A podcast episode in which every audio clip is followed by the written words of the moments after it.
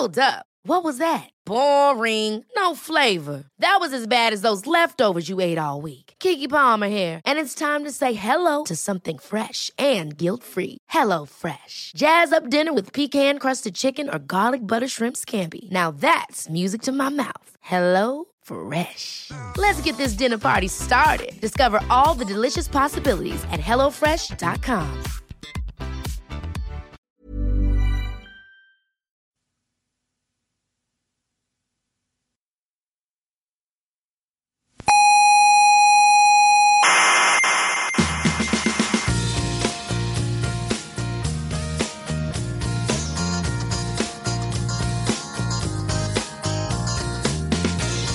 Hola, mi nombre es Marco Antonio Aguirre y estoy aquí porque la voz habitual, la de Juan Carlos, no va a poder estar porque él tiene un mandado. Así que me toca a mí hacer la entradilla del coffee break y lo, lo voy a hacer con tristeza porque yo soy de la opinión de que la ciencia, con su soberbia, está destrozando España. coño. Una gran nación que otrora fue grande y gloriosa y ahora se, se está convirtiendo en un lodazal por culpa de la ciencia y del relativismo moral y la soberbia de los pseudo intelectuales que hablan a través del buenismo radiofónico.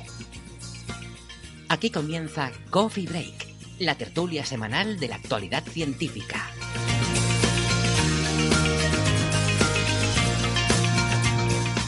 Hola a todas las especies curiosas de los misterios reales de la ciencia. Bienvenidas a una nueva entrega de Coffee Break, Señal y Ruido. Les saluda desde el Salón de Actos del Museo de la Ciencia del Cosmos en San Cristóbal de la Laguna, frente al Instituto de Astrofísica de Canarias, Carlos Westendorf, arroba CWestend en Twitter.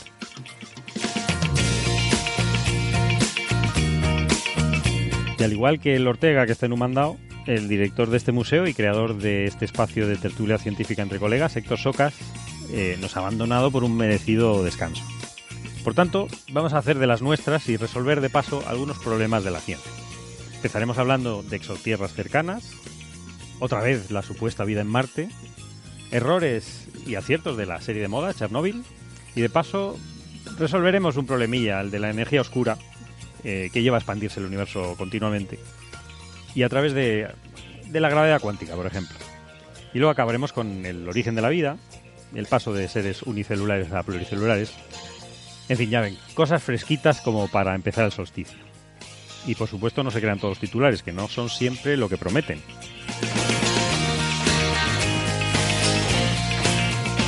Quiero recordarles que estamos en varias plataformas de internet. Estamos en iVoox, en Spotify, en Google Podcast, en Apple Podcast y en Tuning. No dejen de suscribirse, así nos dan su apoyo y así además les avisan de cada nuevo episodio que salga. En nuestra web es señalyrruido.com, con ñ, como suena. Nos pueden seguir en varias redes sociales. Estamos en Facebook como arroba cientófilos y en Twitter como arroba pcoffeebreak. Ah, por supuesto en el club de fans de Facebook regentado por la maravillosísima arroba neferchiti.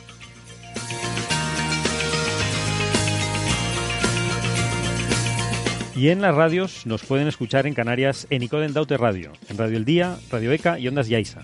En Madrid, en Onda Pedriza. En Aragón, en Ebro FM. En Málaga, en Radio Estepona. Y en Argentina, en la FM 99.9 de Mar del Plata.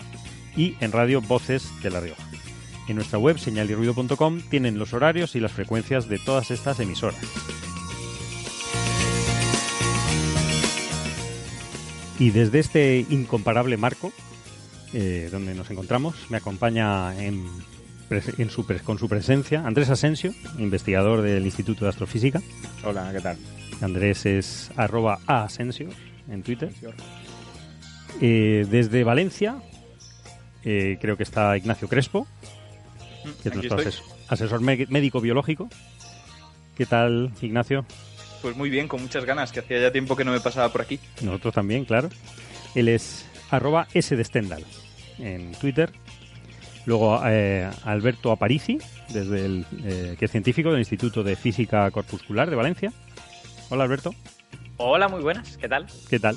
Es arroba ciencia brújula en Twitter.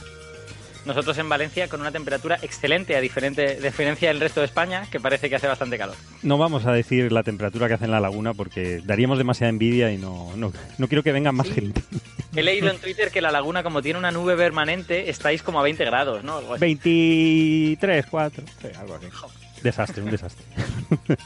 y Francis Villatoro, desde la Universidad de Málaga. ¿Qué tal? ¿Cómo estás, Francis? ¿Qué tal? Buenas tardes. Muy bien. Yo estoy con aire acondicionado aquí en el despacho, ¿eh? lo Pues confieso, así que estoy fresquito. Se te ve relajado, sí. Él es eh, arroba emulenews en, en Twitter. Pues muy bien, pues si les parece, vamos a empezar. Eh, antes que nada, un, bueno, en, en noticias breves, comentar un, un anuncio. eh, que Héctor ha hecho un blog, se ha abierto un blog. Llevábamos mucho tiempo diciendo que deje de escribir en Facebook y que se abriese un blog. Siempre se lo habíamos dicho. Y creo que nos ha hecho caso y, y se ha abierto un blog. En este caso, eh, bueno, él, no- él nos lo explica en su audio. Vamos a dejar que, que nos lo cuente. Hola amigos, ¿qué tal? Eh, un saludito para todas por ahí.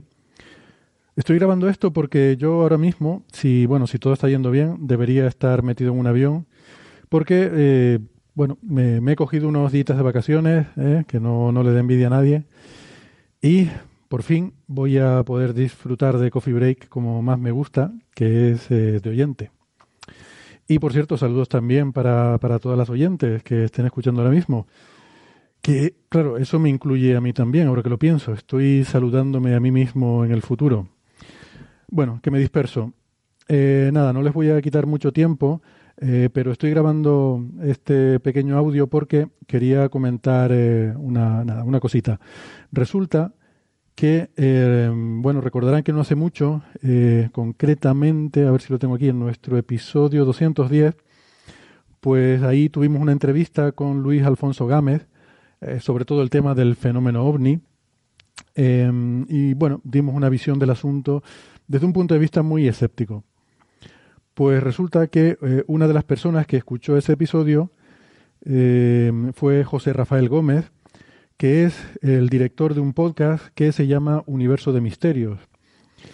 Eh, parece ser, por lo que dice José Rafael en su episodio número 52, eh, en Universo de Misterios, que es oyente habitual nuestro, mm, lo cual, pues, oye, la verdad que es un honor y, y le doy las gracias porque, bueno, además ahí se refirió a Coffee Break en términos muy positivos y muy eh, elogiosos.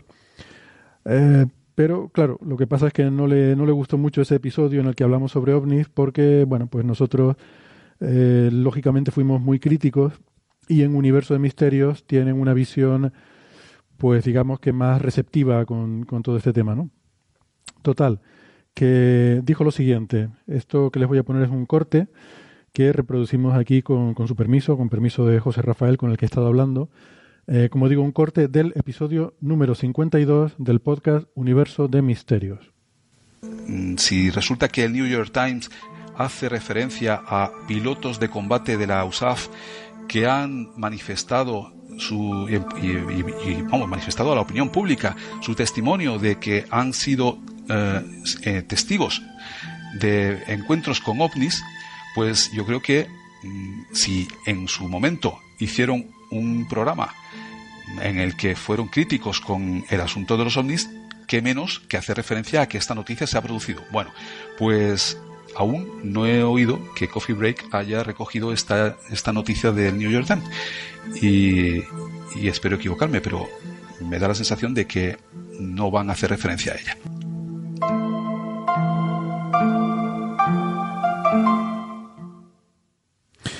Bueno, pues yo les quiero decir que, mm, que sí que conocía la noticia, pero que no tenía pensado sacarla en Coffee Break porque, bueno, pues, francamente no, no me parecía que tuviera mayor interés para nuestra audiencia habitual. Em, lo que sí estaba haciendo es que estaba escribiendo un articulito para, para publicar en un blog y bueno, ya casi puedo aprovechar y meter la cuña. Eh, estoy creando un blog para este tipo de cosas, ¿no? Para cosas que a lo mejor quiero contar, pero que pues igual no, no son eh, no son material para Coffee Break y por otra parte son demasiado largas para un tweet. Em, y justamente lo estoy estrenando con una entrada sobre este tema del New York Times. Em, un artículo eh, metiendo bisturí sobre todo el tema político que hay aquí de fondo eh, y sobre todo analizando esos vídeos ¿no? que fueron, fueron tomados por la Fuerza Aérea de Estados Unidos para ver si podemos entender realmente qué es lo que se ve en esos vídeos. Bueno, el caso es que eh, en esa estaba yo cuando me llegó eh, este comentario que acabamos de escuchar en Universo de Misterios y la verdad es que me motivó un poco más todavía para, para profundizar más y para, para echarle más tiempo a escribir ese artículo, ¿no? Bueno, nada. Quiero decir que le doy las gracias a José Rafael, primero por escucharnos en Coffee Break eh, y segundo por saber discrepar de forma respetuosa y amable. Eh, ah, tengo que decir también que en el episodio siguiente, en el episodio 53 de Universo de Misterios, eh, pues lo dedica a comentar nuestra entrevista y a explicar lo que, bajo su punto de vista, son eh, los errores que cometemos ¿no? En Coffee Break. Eh, ya se imaginarán que discrepamos en muchas cosas, pero de nuevo, como diría Nacho, pues está bien discrepar amablemente. Así que desde aquí un, saludo cariñoso para José Rafael. Y si alguien tiene interés en leer mi artículo, yo que sé, por la razón que fuera, pues ya les digo, eh, está en un, un, blog nuevo. El blog se llama Tinieblas y Estrellas. No es un blog en el que vaya a publicar muchas cosas, es algo que tendré para de vez en cuando, cositas como esta. Pero, pero bueno, eso, que si a alguien le interesa, está, eh, la web es tinieblas y estrellas, todo junto, tinieblas y estrellas.blogspot.com, ¿vale? Todo junto, tinieblas y estrellas.blogspot.com. De todas formas, bueno, si los señores directores de, este programa lo tienen a bien, pues podemos publicar el enlace eh, junto con las referencias de este episodio. Eh, y, bueno, una cosita, mm, si lo miran ya verán que eh, me salió cortito, ¿vale?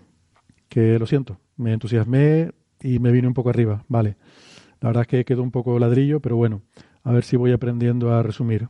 Poco a poco, de todo se aprende. Venga, pues eso, oye, eh, un abrazote con tertulios, oyentes. Ya tengo muchas ganas de escuchar este programa de hoy. Que vaya muy bien, chicos. Adiós. Hasta la próxima.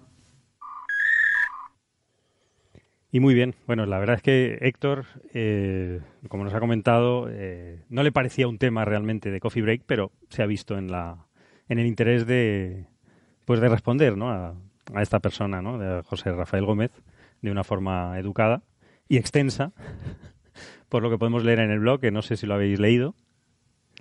Yo he leído, yo he leído como, no sé, los primeros cinco o seis párrafos, no estoy muy seguro de cuánto. He leído poco. Hombre, yo, yo reconozco que él nos lo ha resumido. Él, sí, delante de un café todo es mucho mejor, ¿no? Y entonces nos lo resumió en la, en, en la hora del café. Y sí, es, es mucho más agradable. Sí. No, la verdad que se puede leer muy bien. Yo he leído la, cómo es la introducción y las conclusiones, ¿no?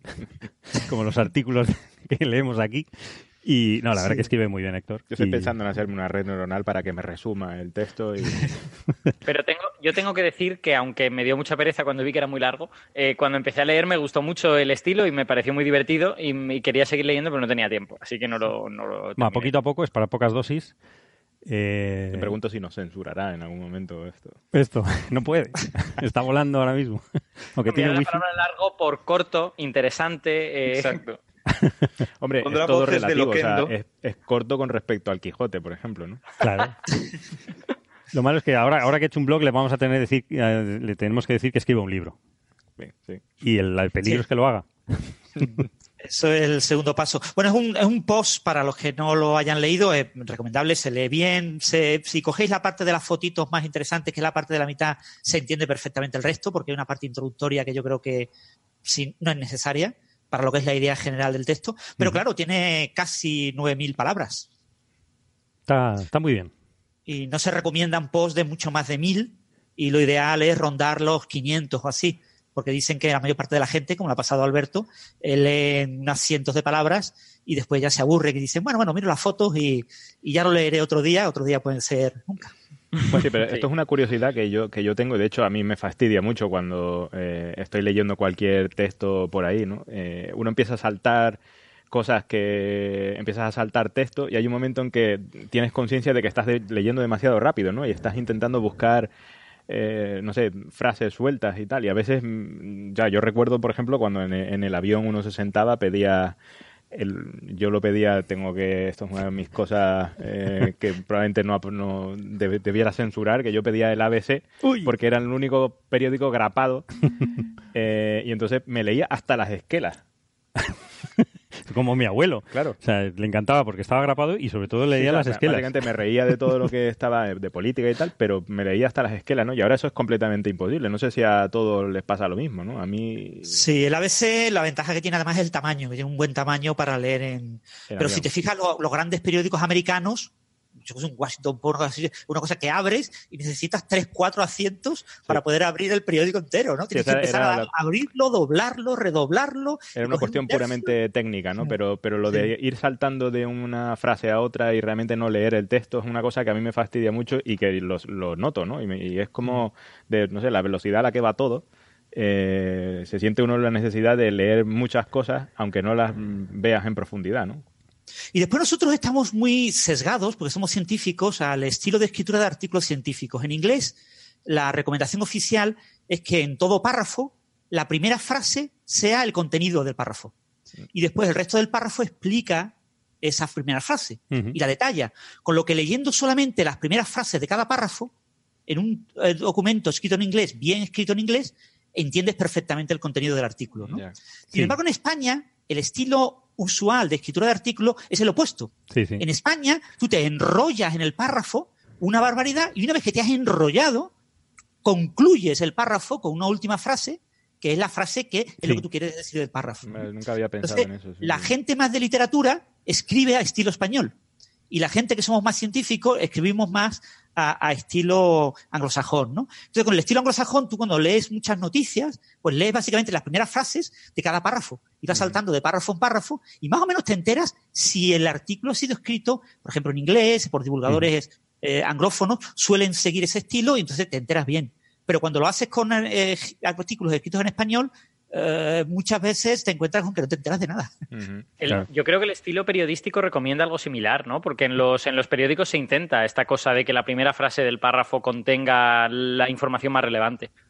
No, no sé si se consigue siempre, yo no leo tantos periódicos realmente. Pero Bueno, los periódicos lo que intentan siempre es que el primer párrafo, que es lo único que la gente se lee, eh, lo resuma todo, ¿no? Diga Sí. el que, cuando, todo- todos los, las W correspondientes y, y el resto pues sea una especie de decorado con detalles para el que quiera profundizar, ¿no? Muy bien. Sí, no, pues recomendar el, el blog de tinieblasyestrellas.blogspot.com de Héctor, que está muy bien. Y además tiene unas conclusiones al estilo artículo científico que son muy, muy gratas de leer y está muy bien escrito, como escribe Héctor, escribe fantásticamente. Y el artículo es muy curioso, ¿eh? Sobre el tema de la imagen infrarrojo de aviones, que mucha gente pues no, no, no se lo imagina. O sea, eh, muchos de nuestros oyentes, si no han leído a Héctor y no han seguido este caso ovni en, en- que apareció en el New York Times, probablemente ignoren cuál es la imagen típica en infrarrojo de una nube de gas caliente. Y pero cuando lo piensas, dices, pues claro. Pero la explicación de Héctor viene muy bien para, Sí, sí, sí, sí. No, por supuesto. Y es que, y es que también hemos hablado de, de- hemos tratado los temas ovnis y, y tenemos en, en entrevistas en el capítulo creo que 210 eh, sobre este fenómeno. Y nosotros bueno pues sí lo, lo habremos criticado como podemos criticar cualquier cosa que nos parece que la evidencia científica pues no no está presente. Entonces simplemente creo que estas explicaciones vienen muy bien y vamos yo las las firmo completamente no eh, más cositas. Eh, también nos han, esta- estas semanas nos han estado hablando de los planetas, eh, de exoplanetas descubiertos en la estrella de T-Garden, que es una estrella eh, muy pequeñita, eh, una enana roja, M7 creo que es, tardía. Yo prefiero Biergarten. Biergarten es mejor, pero el señor se llamaba T- T-Garden y creo que fue descubierta en 2003, una cosa así. Y es, eh, bueno, es bastante interesante. Y tenemos un audio también de uno de los coautores, de Enrique Payet, que aparte fue coordinador de investigación del, del astrofísico. Es uno de los investigadores del astrofísico. Hay bastantes investigadores españoles, muchos eh, colegas de- del astrofísico. Y vamos a poner su, su audio para que nos cuente un poquito el, en, qué, en qué ha consistido ¿no? esta, esta investigación. Esto se ha descubierto con eh, el espectrógrafo Cármenes, que es un espectrógrafo que está instalado en Calar Alto, que es el otro gran observatorio español. Tenemos los de aquí y los de, y los de Andalucía en Calar Alto. Y ah, tiene la particularidad de que observa a muy alta resolución espectral, como muchos espectrógrafos en el mundo, pero este en particular en el rango infrarrojo, y eso hace que pueda acceder a medir el movimiento de las estrellas en el infrarrojo. Y eso es importante porque las estrellas más débiles, que son las estrellas M, y que son también las más abundantes, el 80% de las estrellas de nuestra Vía Láctea son estrellas M, eh, tienen su pico de emisión en el infrarrojo. Entonces, a estas longitudes de onda queremos construir instrumentos que midan cómo se muevan esas estrellas y estos movimientos de las estrellas nos revelan la presencia de planetas. Entonces, eh, este es un instrumento que está en Calar Alto y que tiene una colaboración española y alemana.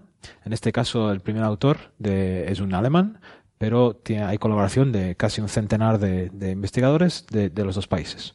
Entonces, em, con este instrumento se han dedicado casi 500 noches de observación a la búsqueda de planetas en torno a estas estrellas M y han salido varios, ¿no? Eh, pero este es quizá uno de los highlights, uno de los grandes eh, eh, descubrimientos porque es una estrella muy cercana y es una estrella muy pequeña.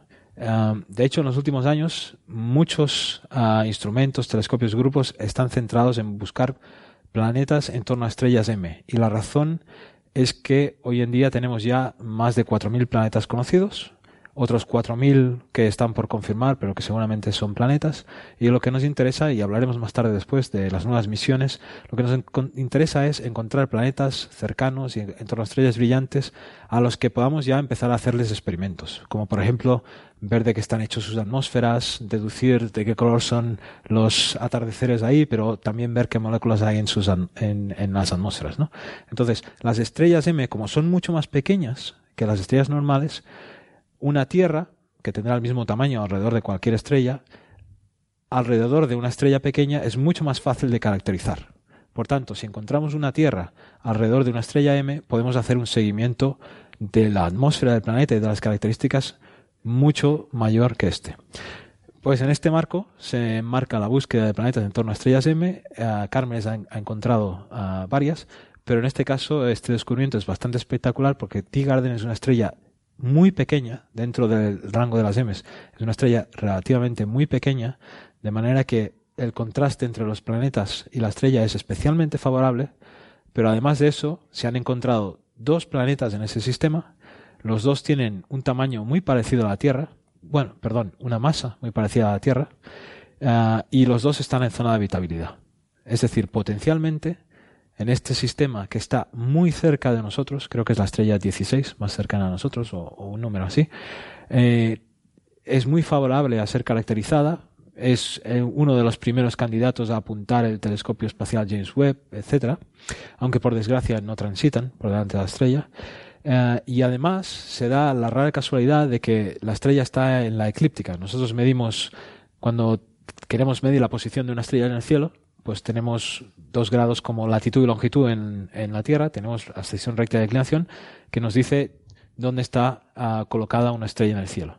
Bueno, pues esta tiene uh, declinación cero, digamos, si lo tras trasladáramos a la Tierra, latitud cero, y eso quiere decir que si, la estrella está alineada de forma que para nosotros los planetas transitan, para los tigardianos, que así hemos llamado a la gente que podría vivir en esos planetas, la Tierra y el resto de planetas del sistema solar también transitarían. Es decir, por el método de tránsitos, ellos podrían detectar que hay hasta, hasta ocho planetas en el sistema solar, más Pluto, que no sé si lo llamarían un planeta o no.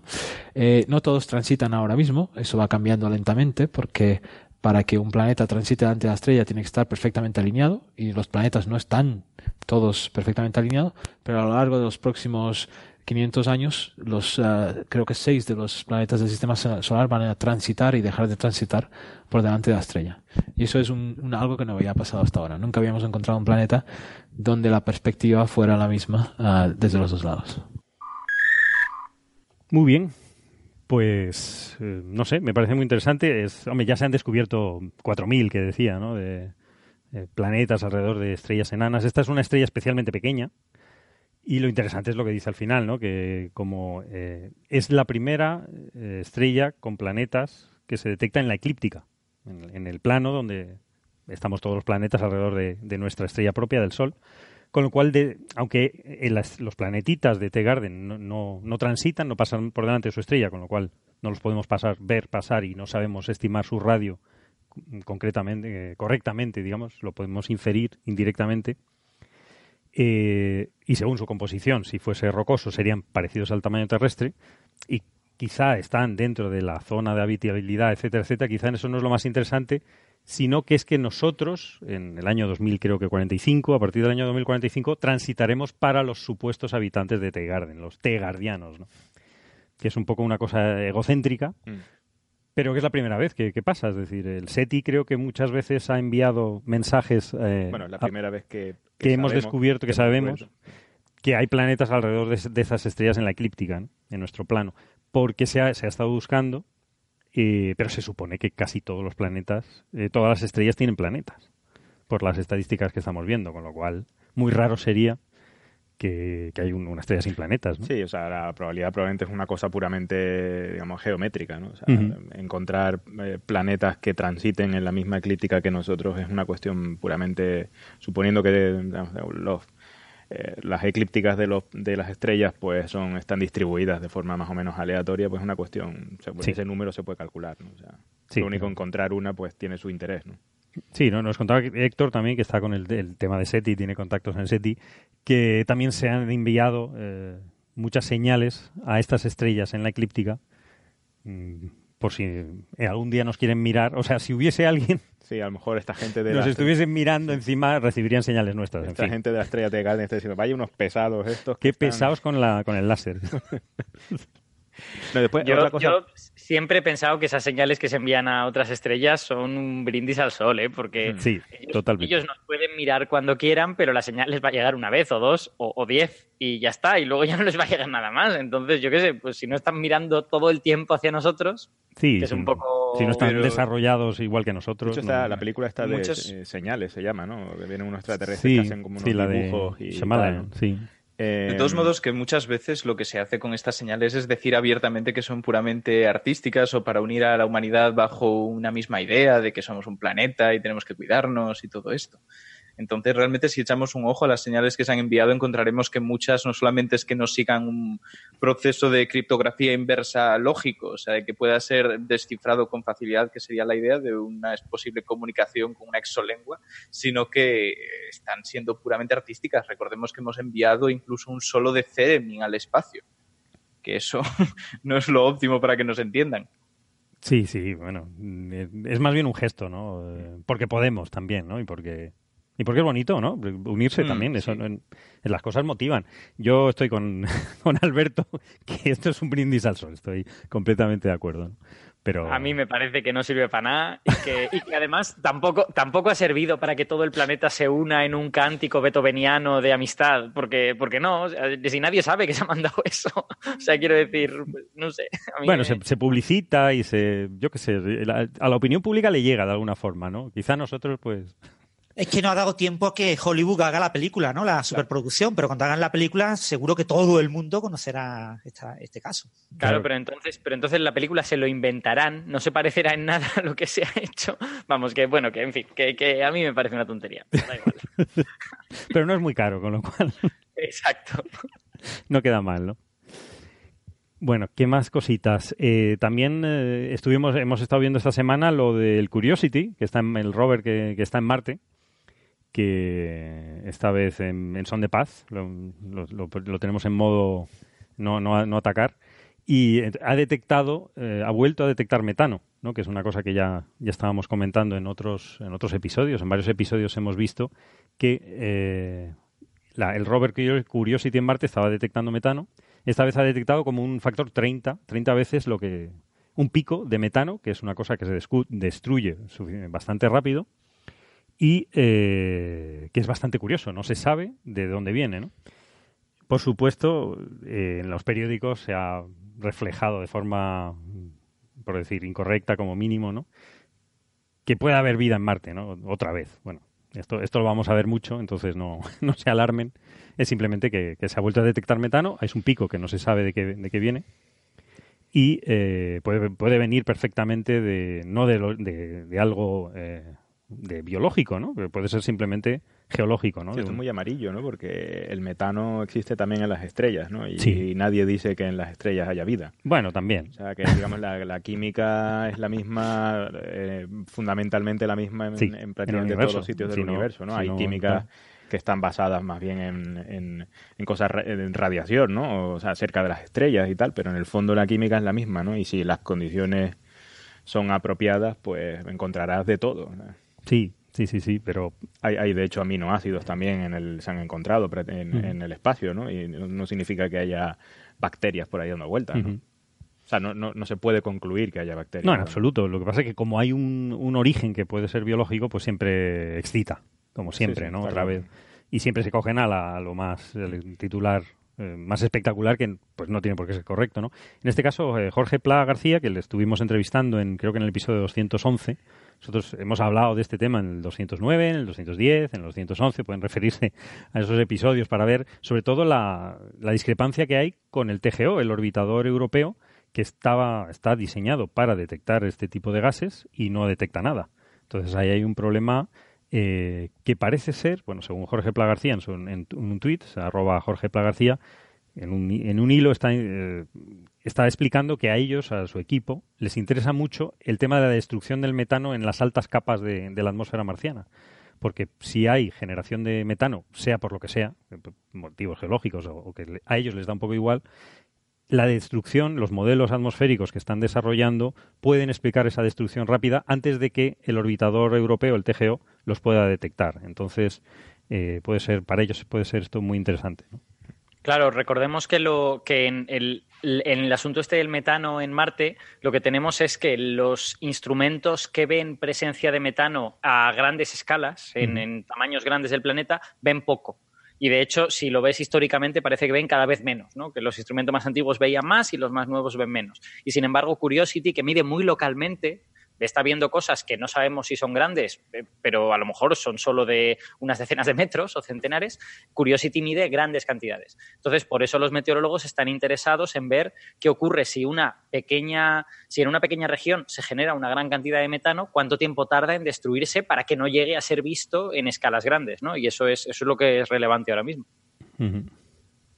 Pues, pues vamos a ver según lo que obtengan, uno concluye cosas diferentes. Si obtienen que es muy difícil destruir el metano, pues entonces esas emisiones grandes que está midiendo Curiosity han de ser muy, muy locales, han de ser muy pequeñas. Si obtienen que es fácil destruir el metano, a lo mejor esas emisiones grandes pueden ser más extensas, ¿no? Entonces, ahí está todo el juego entre estas dos cosas. Y que uno de los problemas que están encontrando es que, como no están seguros de si esas emisiones son muy, muy locales, el hecho de plantearse que puedan ser locales es un poco jugar a, en contra de la navaja de Ockham. Es decir, justo hemos dado con un punto concreto que está comportándose de forma extraña. Sí. Y por eso, ah, yo por lo que he leído, sí que tienen varias hipótesis sobre por qué puede estar desapareciendo tan rápido ese metano, que puede depender de determinados compuestos que hay en la atmósfera más alta y que por lo tanto no llega a esas zonas. Hmm. Y bueno, pero lo que habéis dicho por ahora está siendo más un misterio que otra cosa, ¿no? Sí. Lo, natural, efectivamente, sería que eso está pasando en todo el planeta y nosotros simplemente no es que hayamos llegado a un sitio donde hay mucho metano, sino que estamos pues en un lugar típico. Pero bueno, si no, pues se podría decir que estás en un cráter y a lo mejor en ese cráter hay una dinámica geológica un poco diferente. Eh, hay posibilidades, digamos. Claro. Sí, lo que dice Jorge Pla es que lo normal es que haya unos hielos que atrapen el metano en las moléculas, los clatratos. Lo que pasa es que estos clatratos no se han descubierto todavía en Marte. Entonces, también eh, abunda en el misterio, ¿no? Y además puede haber otras fuentes geológicas, ¿no? De geotermales, serpentinización, fuentes de los cometas, radiación ultravioleta, en fin. Sí, es que de hecho la química, el, metano es una, una, molécula muy estable, ¿no? Entonces, eh, químicamente eh, hace falta darle un buen meneo para poder introducirla en una química, ¿no? Sobre todo, probablemente eh, convertirla en un cation, ¿no? Y entonces a partir de ahí pues tienes una química ya donde tienes eh, iones y tal que suelen ser bastante rápidas, ¿no? Pero si no, si no tienes forma de ionizar eh, el, metano con algún tipo de radiación ultravioleta o lo que sea, pero claro, una cosa como esa, radiación ultravioleta podría venir del Sol, pero entonces es, esperable que ocurra en todo el planeta, ¿no? localizar algo Fijaos que esto que, ha dicho Andrés es muy interesante porque también nos habla un poco de la peculiaridad química de la Tierra. Porque si oyes a un geólogo en la Tierra te va a decir lo contrario. Te va a decir, no, no, el metano en la Tierra es súper inestable, vive muy poco. Y eso es porque la Tierra tiene mucho oxígeno. Y el oxígeno degrada rápidamente el metano. Pero claro, el oxígeno no está presente en grandes cantidades en general en el universo. La Tierra es especial en ese sentido, es distinta. En Marte eso no ocurre. Muy bien. Pues... De todas formas, eso, lo Sí. importante es que cuando Mars 2020 y ExoMars 2020, una de la NASA, otra de la ESA, eh, alcancen Marte en el 2020 o en el 2021, Hmm. eh, todo este tipo de cuestiones se resolverán porque exploraremos dos regiones diferentes a la del Curiosity y son eh, instrumentos, son rovers que van a hacer una- un estudio químico muy, muy detallado de la superficie marciana. Sí, esto se resolverá. Vamos a, segui- a seguirlo con, con detenimiento a ver, a ver qué, qué es lo que genera y cómo se destruye. Me, me planteo, o sea, solo una curiosidad. ¿no? O sea, llamar una misión Mars 2020 eh, es, es ponerte una presión impresionante Terrible, en ¿no? los hombros. Porque, claro, estás definiendo la fecha de lanzamiento. de lanzamiento. Lo cual El es- problema es que tenemos ventanas y como Mm. se pierda esa ventana, eh, 2024. Sí, sí, sí. O, pero- o la lanzamos en el 2020 o, Hombre, o como- son como cuatro años. Esto es como las Olimpiadas en Madrid. O sea, el- se, se intenta siempre las siguientes a ver si, si se consiguen. y- La, la de ExoMars creo que se retrasó de 2016 a 2020. Sí. Ah, ¿Tú sabes, sabes por qué las ventanas son de cuatro años? Porque yo pensaba que serían de dos, ¿no? Como Marte tarda dos Sí, años pues en, no dar la vuelta. no lo sé, no te sé decir. eh, no recuerdo. Lo he leído en el blog de Daniel Marín, pero tenía que buscarlo. Mm. Es que puede, puede que tenga algo que ver con lanzamientos particularmente complejos, porque, por ejemplo, Elon Musk yo creo que sí que hablaba de lanzamientos cada dos años para hacer sus pruebas con, el, con, con el- los- sus viajes a Marte y estas cosas. Pero a lo mejor una misión más compleja requiere alguna cosa que, que solo se produce cada cuatro, no lo sé. Sí, de no todas sé, formas, es tampoco sorprendente la capacidad que tenemos para movernos por el sistema solar. ¿eh? O sea, podemos poner cosas básicamente con kilómetros de diferencia a unidades astronómicas de distancia, ¿no? O sea, es realmente impresionante. ¿no? Sí, Sí, sí. Muy bien, pues si quieren, Podemos fallar también estrepitosamente, como Sí, falló el ordenador. eso puede pasar siempre. Con memoria selectiva todo es un éxito. ¿no? Y hablando de fallos en- en- estrepitosos, En, es- en ese caso no fallamos, no fallamos por colocar mal el, el aparato. Supongo que hablas de Schiaparelli, ¿no? O hablas. Schiaparelli, sí. En el caso de Schiaparelli, pues falló porque, pues por la dinámica de, de la bajada a la atmósfera marciana, pues no supo hacerla bien el instrumento. Y ya está, que se a hacer. Sí, sí. Bueno, era un litio frenado de prueba, ¿no? A ver cómo Exacto. estaba. Cómo estaba de duro la superficie. Pues bueno, si, si quieren seguimos y hablamos de fallos estrepitosos, como el de Chernobyl, que se ha puesto otra vez de moda eh, con una serie bastante, bastante espectacular o bastante tremenda, ¿no? Que, que Mm. Técnicamente muy bien hecha. Una... Yo, yo ya, ya aviso Ujú. que solo he visto la mitad del primer capítulo, pero, pero a mí la, la- he visto la primera. Bueno, vamos a decirlo entero. He visto la mitad del primer capítulo porque me dio miedo, ¿vale? o sea, yo, yo sostengo que al menos ese trozo que he visto es una serie de terror. Y a mí me gusta, ¿eh? porque me gusta mucho el género de terror, y esto es como terror de verdad, terror por cosas que de verdad podrían pasar. Y, y a mí me gustó mucho cómo estaba hecho, pero lo estaba viendo de noche, estaba pasando mal rollo y dije, "Pf, eh, me voy a ver Sí. alguna cosa de superhéroes muy tonta. y ya está. Hay momentos duros, hay momentos duros y ya, ya nos meteremos en el tema médico con Sí, sí. Ignacio. Es terror a, nive- a, a varios niveles, ¿no? Tanto físico Mm. como biológico, como incluso político. Político también, Mm, claro. Exacto.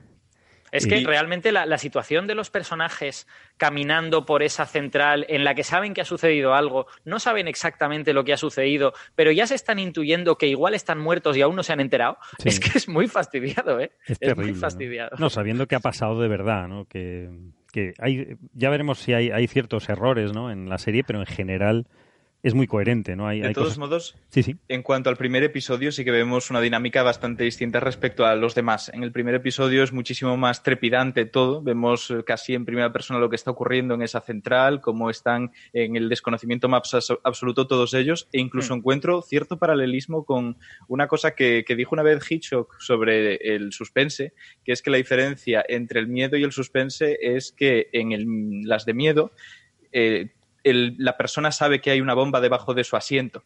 En las de suspense, la persona está sentada en su asiento sin saber que hay una bomba debajo y solo tú lo sabes. Este es un caso un poco parecido, porque la gente se desplaza por esa central nuclear sin saber realmente el peligro que están corriendo, y tú lo sabes. Porque a no ser que seas de esta persona que se queja de que hay spoilers en los contenidos de divulgación de Chernobyl, todos sabemos cómo acabaron las cosas. Sí, esto es como la, Sí. la película Titanic, ¿no? O sea, vamos a ver, el barco se hunde. Eso, eso- eso se sabe. Exacto. Si me, Chernobyl dejas, falló, si, sí. si me dejas que complete lo que has dicho de Hitchcock, Sí, porque sí. es muy bonito el ejemplo que pone Hitchcock.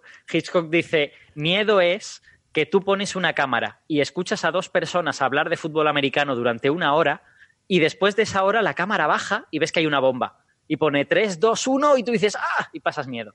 Suspense es, empiezas con un primer plano de un temporizador que pone una hora, 59 minutos, 58, 59 segundos, 59 minutos, 58 segundos. La cámara se aleja, sube y escuchas a dos personas hablar de fútbol americano durante una hora. Y es muy diferente una cosa y la otra. Muy, muy diferente. Sí, sí, sí, sí. No, está claro. Y, hombre, siempre el, piloto, el primer... Lo que pasa es que son muy, son muy poquitos, ¿no? Creo que son cinco o... Cinco capítulos. No, vamos a hacer muchos spoilers, pero claro, evidentemente hacer Chernobyl estalló. Hacer, ah. spoiler de un evento de un evento histórico, en los desastres mayores de la de la historia, ¿no? En la, energía nuclear. Si quieren podemos eh, simplemente contar qué pasó, ¿no? Porque a mí, a me gustó, me ha gustado mucho la serie, eh, me ha dado bastante mal rollo eh, decirlo, o sea, desde el principio, mucha aprensión por, por todo, todo el miedo que tú dices, ¿no? el terror, ¿no? El terror de, de, ponerme en lugar en el lugar de esas personas, ¿no? Muchas, algunas de las cuales estaban paseando en el momento de la explosión sin saber que iba a pasar nada, ¿no? O sea, hay tres personas que están enterradas allí en el, dentro del sarcófago que se puso al final, ¿no? Y esas personas no sabían qué, estaba pasando, ¿no? Y luego está el miedo político de la situación de la, de la Unión Soviética, ¿no? Cómo encubrían todo y, bueno, y, y que es un poco también, eh, es la que ocasionó el diseño desastroso de, de esta central, ¿no? A mí me gusta mucho el último capítulo porque explica todo el desastre eh, se, va, se, va, intuyendo durante la, serie y hay dramas humanos que ya nos meteremos en el tema médico que ahí falla bastante, efectivamente. Pero el, eh, la explicación científica final es muy brillante, ¿no? Mm. Es, muy lo que podemos, podemos contar rápidamente que eso que, que, esto era un reactor de tipo RBMK, ¿no? de, diseño soviético único, en el cual además de, producir eh, la energía, también producía plutonio para armas nucleares que parte de su diseño er, erróneo, el no tener, por ejemplo, un confinamiento, el no estar cerrado completamente, es, debido en parte a esta, a esta doble finalidad, eh, lógicamente que no la decían, pero no tenían por qué, ¿no? Hay, hay... Aparte de que al parecer era más barato, ¿no? era, y es más barato, este, más barato y... Sí, sí, perdona políticamente se habían hecho promesas sobre qué porcentaje del mix energético iban a cubrir las nucleares a partir del 1980. Y para poder llegar a esas promesas había que abaratar muchísimo los costes de producción de reactores nucleares para crear suficientes centrales nucleares que produjeran la energía que necesitaban. Y eso hizo que en parte la calidad de las piezas y de la construcción y la seguridad del propio reactor se pusieran un poco en detrimento a favor de que fuera barato de que fuera muy, muy productivo. Así que teníamos un reactor de unas proporciones descomunales, que además no tenía confinamiento, y que lo más importante había sido un diseño soviético que no se había probado nunca antes. Se había derivado de otros diseños que se habían probado fuera, pero por lo tanto era un reactor con muy poca vida histórica. No había conocimiento sobre cómo funcionaba de forma práctica, que se hubieran podido hacer realmente unos protocolos en base a la experiencia. Aquellos que estaban dedicados a controlar esas centrales nucleares estaban un poco a ciegas porque no solamente es que no conocieran la historia, sino que entre las centrales no había comunicación.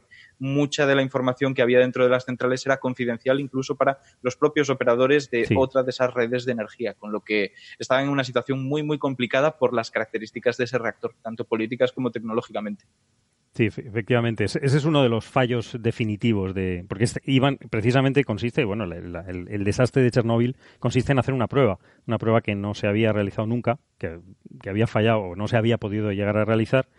Y eh, la, central eh, tiene tres fallos estructurales, digamos, mm, gravísimos, ¿no? De diseño y que la hacen muy... este diseño ya no se hace, lógicamente, se ha corregido, es un diseño absolutamente peligroso, como, como se, pudo comprobar. Aparte de no tener confinamiento, tiene lo que se llama el coeficiente de vacío positivo. Es decir, que bueno, una central nuclear lo que hace es, como, como hacemos para generar energía, que es muy steampunk, pero, pero es así, es, como se hace, por, por, la radiación, por las eh, reacciones nucleares, calentamos agua calentamos agua, eso se genera vapor, el vapor mueve una turbina y, generamos energía. Todas las centrales nucleares funcionan así.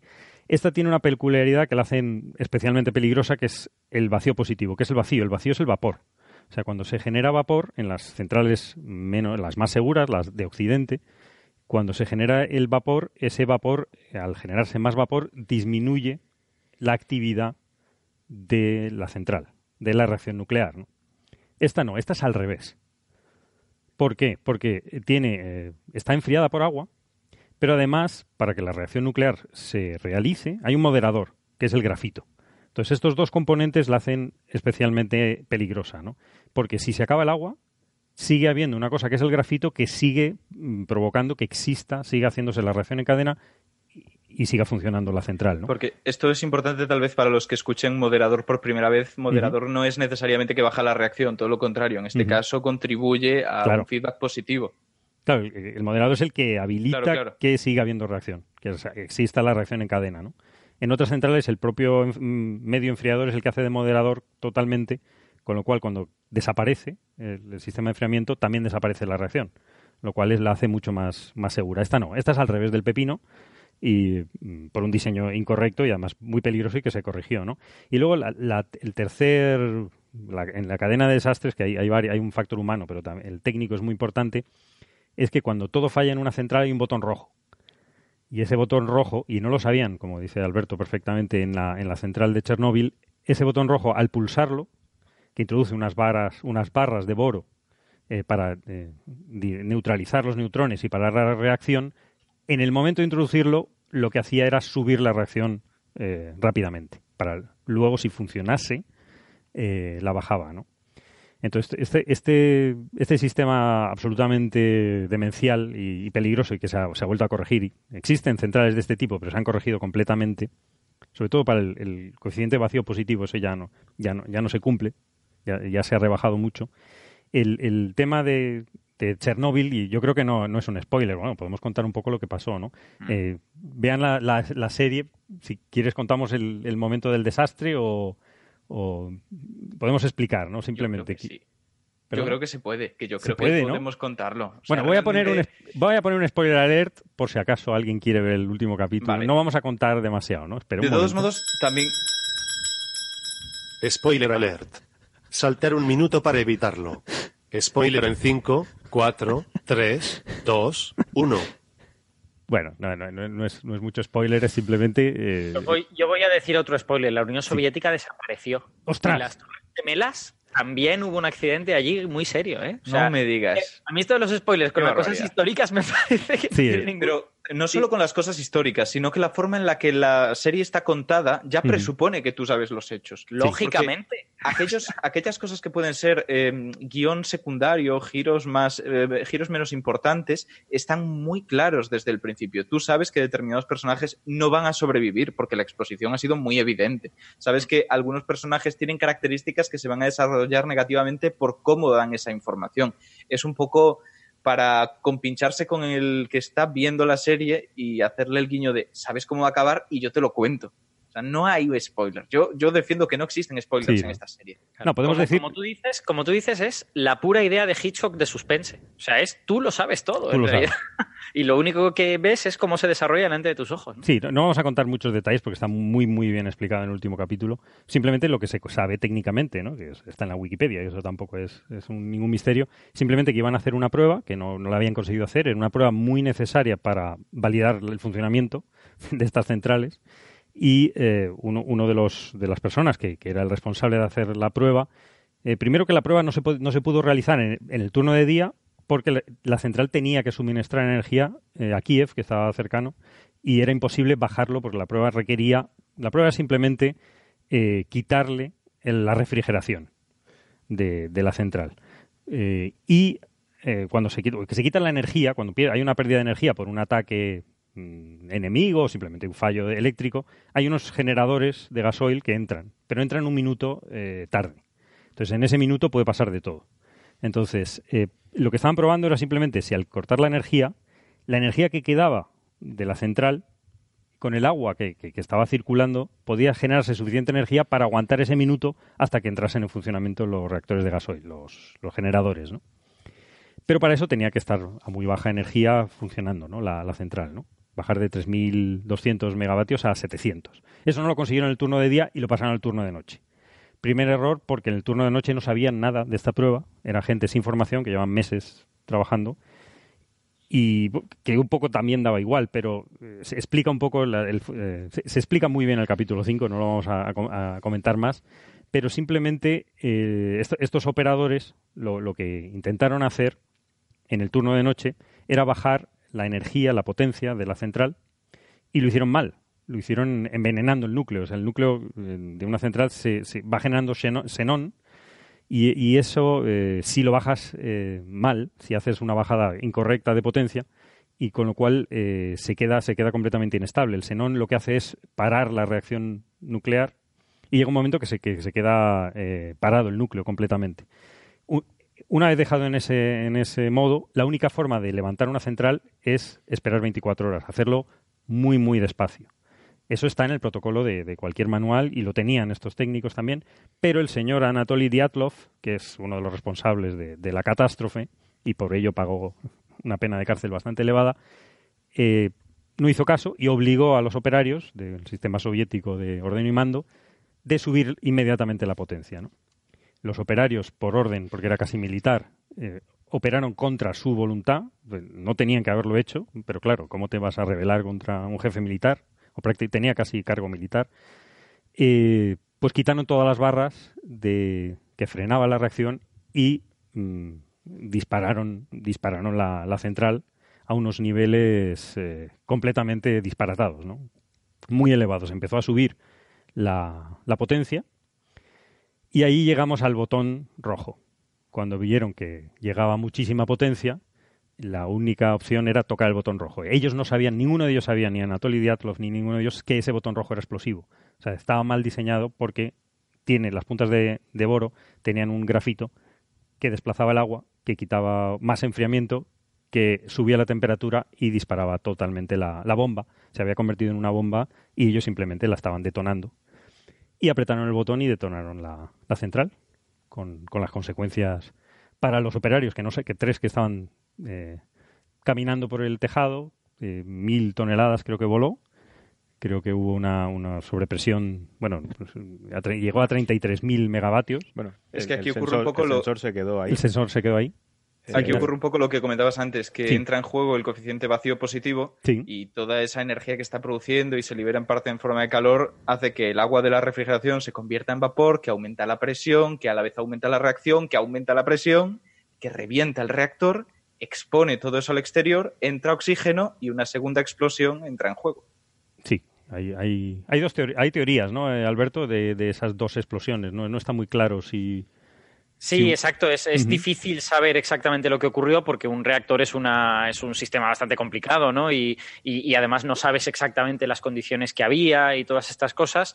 Eh, un artículo de hace poco, de hace pues un par de años, eh, proponen en base a las cosas que hay, pero con, con un margen de error elevado, que eh, probablemente de las dos explosiones, la primera fue una explosión básicamente eh, impulsada por, por energía nuclear, o sea, básicamente fue por el- la, la- la reacción en cadena de fisión de, de las barras, y seguramente la segunda sí que fue ya por acumulación de vapor y esta ignición por la entrada de oxígeno y todas estas cosas. O sea que, digamos, hubo una primera explosión nuclear y luego una segunda explosión que fue más bien por eh, alta temperatura, presión, eh, más química, si, si queréis. Sí, ¿no? Y eso, eso creo, bueno, salió el grafito del núcleo, se mm, salió directamente al exterior y era, era completamente tóxico. Es decir, cualquier Exacto. cosa que, que entras en contacto con eso te quemabas, literalmente. En la, en la serie es, es aterrador, ¿no? Y, y forma parte del concepto de terror que la serie tiene, que ves los trozos de grafito ahí. Ajá. Son, son una cosa negra y ya está, simplemente una...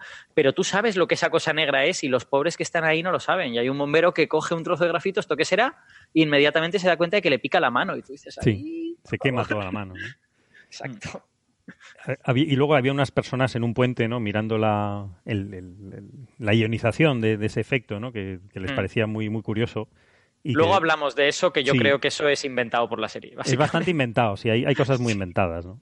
Sí. O sea, en la, en la serie hacen una cosa muy bonita, bueno, lo, lo cuento ya si queréis, Sí, sí. que es que eh, se ve la central de lejos y sale como una especie de columna de luz de la central, como si hubieran encendido focos de discoteca, que suben muchos cientos de metros para arriba. Y bueno, la idea se supone que es que eso es, eh, bueno, eh, hay cosas diferentes. El Diatlov este dice que es eh, radiación Cherenkov, y eso no puede ser, ¿vale? Diatlov no sabe física. La radiación Cherenkov es que cuando una partícula se mueve por un medio más rápido que la luz en ese medio, eh, emite luz, una luz de color característicamente azulado, ¿vale? Eso no puede ser por la sencilla razón de que si fuese por las partículas radiactivas que salen del reactor, esas partículas no recorren más de 10 o 15 metros en la atmósfera. Y aquello sube centenares de metros, con lo que es imposible que sea por eso.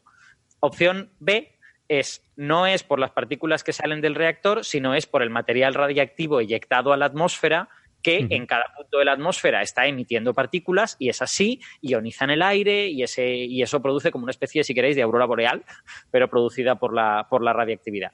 Eso sí que podría ser, pero hay eh, dos problemas. El primer problema es que nadie lo ha visto.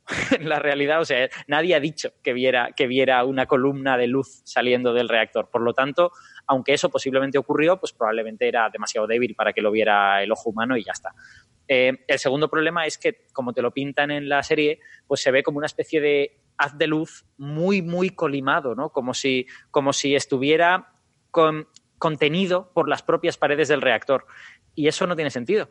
Porque si, porque si se debe a material radiactivo eyectado a la atmósfera, pues debería tener una forma pues como de hongo o de, o de nube o de algo por el estilo. Entonces, bueno, queda muy bonito. La verdad es que cinematográficamente hay que guay se ha quedado, pero, pero probablemente pues eso no, ocurrió y además es que nadie lo ha dicho. Que si eso hubiera ocurrido lo habrían contado miles de personas. Sí, no, está claro. Y luego hay, hay varias muertes, aparte de las personas que están ahí en, en, su, en su descanso eterno dentro del reactor que no sabían nada, los bomberos que fueron directamente y cogieron el grafito y 28 de ellos murieron por efecto ¿no? de la radiación. Pero luego también están las personas que estaban mirando ese haz y, no hay evidencias que esas personas muriesen. Eh, la serie parece que, es, que fue como, como en el Armagedón, ¿no? que todo el mundo que tocase eh, o se acercase eh, estaba muerta, ¿no? Directamente. También es cierto que el número oficial de muertos de la catástrofe es 31 o algo así, ¿no? Sí, es ridículo, que tampoco. 17, no sé. Bueno. No, 32 eh, al principio, creo recordar, 31 32, pero posteriormente en las últimas mediciones que se hicieron, las muertes medianamente directas, o sea, por lo que luego explicaremos que son efectos deterministas de la radiación, llegó a aumentar a unos 55. Lo que pasa es que evidentemente fuera de ese plazo, por efectos más estocásticos, que luego ya lo comentamos con calma, sí que puede aumentar muchísimo. Y encontramos cifras que van desde los 4.000, que es bastante conservador, hasta bastantes más ceros que esos. Vale, muy bien. Pues bueno, yo creo que podemos aprovechar para despedirnos de nuestros oyentes de, la radio. Eh, emplazarles a, que continúen en Internet escuchándonos. Si están en Internet, no, no se muevan, que volvemos con, con, más cosas sobre Chernóbil y más temas, sobre todo, bueno, gravedad cuántica, eh, la energía oscura y el origen de la vida. En fin, cosas. En un cliffhanger. un cliffhanger total. Pues no se vayan, que aún hay más. Hasta ahora. Hasta luego. Chao. Chao, chao.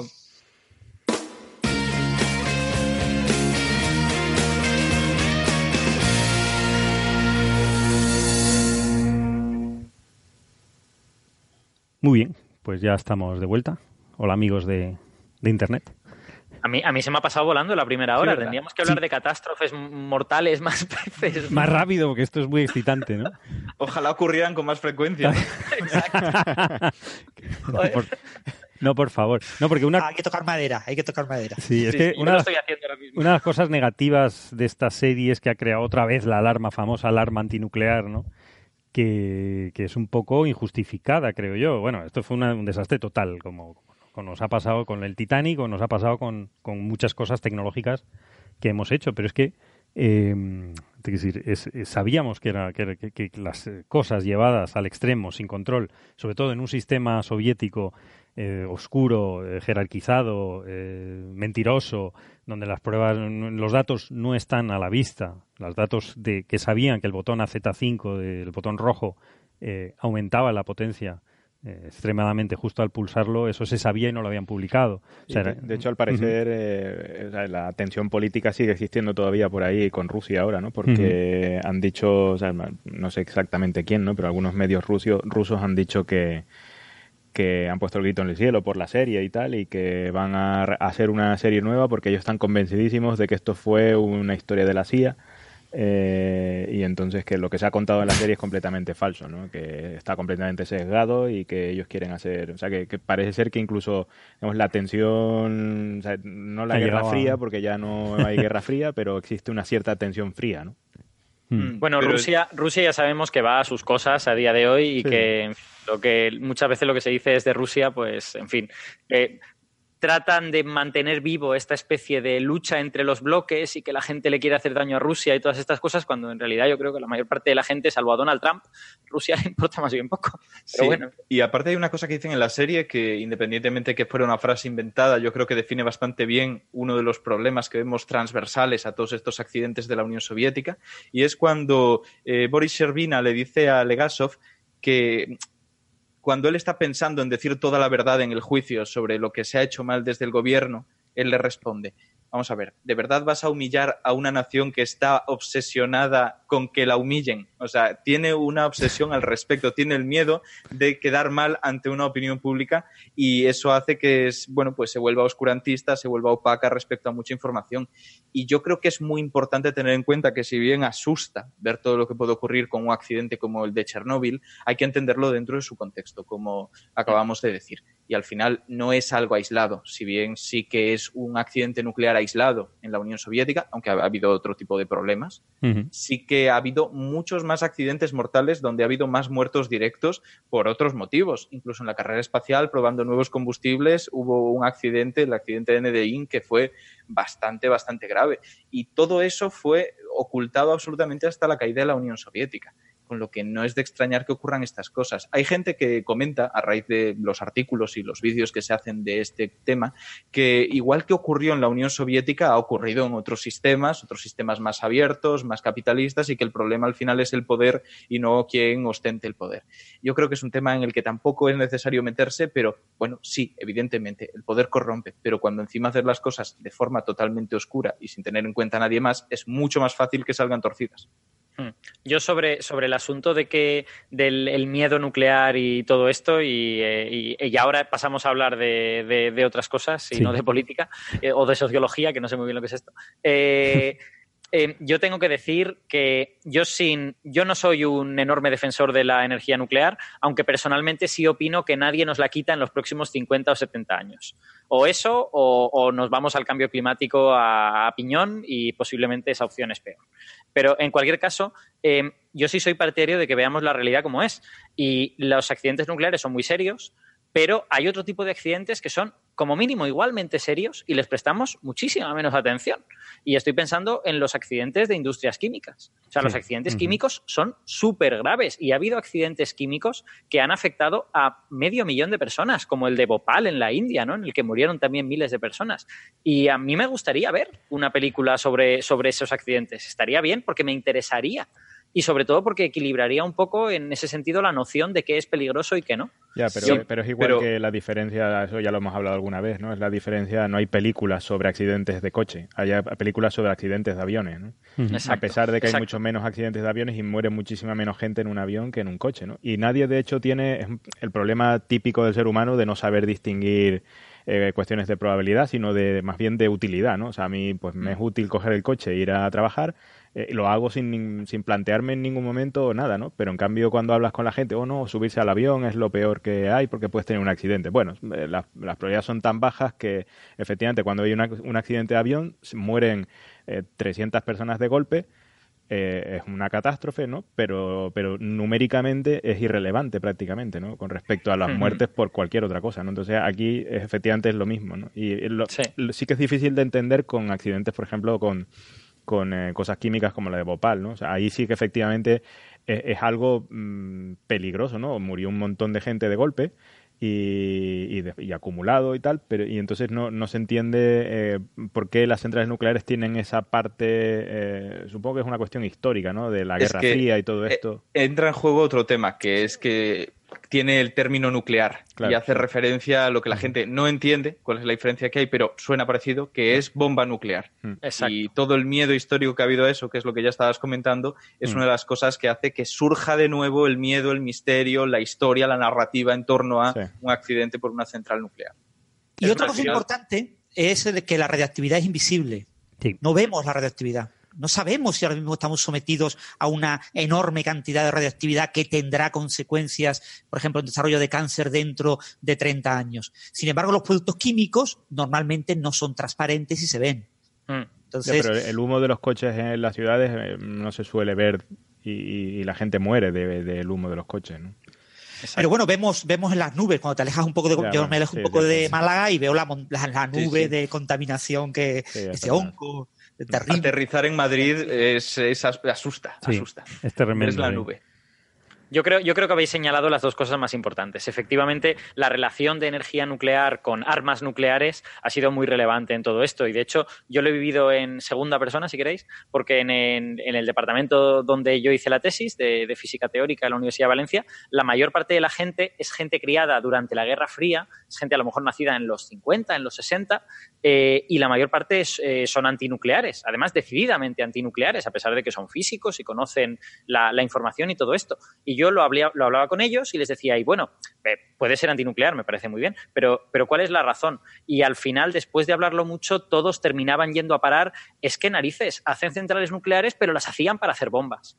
Y bueno, es una razón que tiene sentido y sobre todo que tenía sentido en aquel momento. Quizá ahora pues eh, tiene sentido en países que quieren hacer bombas nucleares, pero no sé, en Francia, que no, que no va a hacer más, pues a lo mejor no tiene tanto sentido, no sé. Y, y los efectos que decíamos de sobre el cuerpo humano, Ignacio, eh, ¿cuál- ¿qué parte es verdad, qué parte es cierta, qué parte te quema la radiación? Como es que en la serie no lo vamos a desvelar, pero es verdad que cualquiera que está en contacto con algo de radiación acaba con la piel roja y, Mm. y en algún caso se convierte en un pellejo andante, ¿no?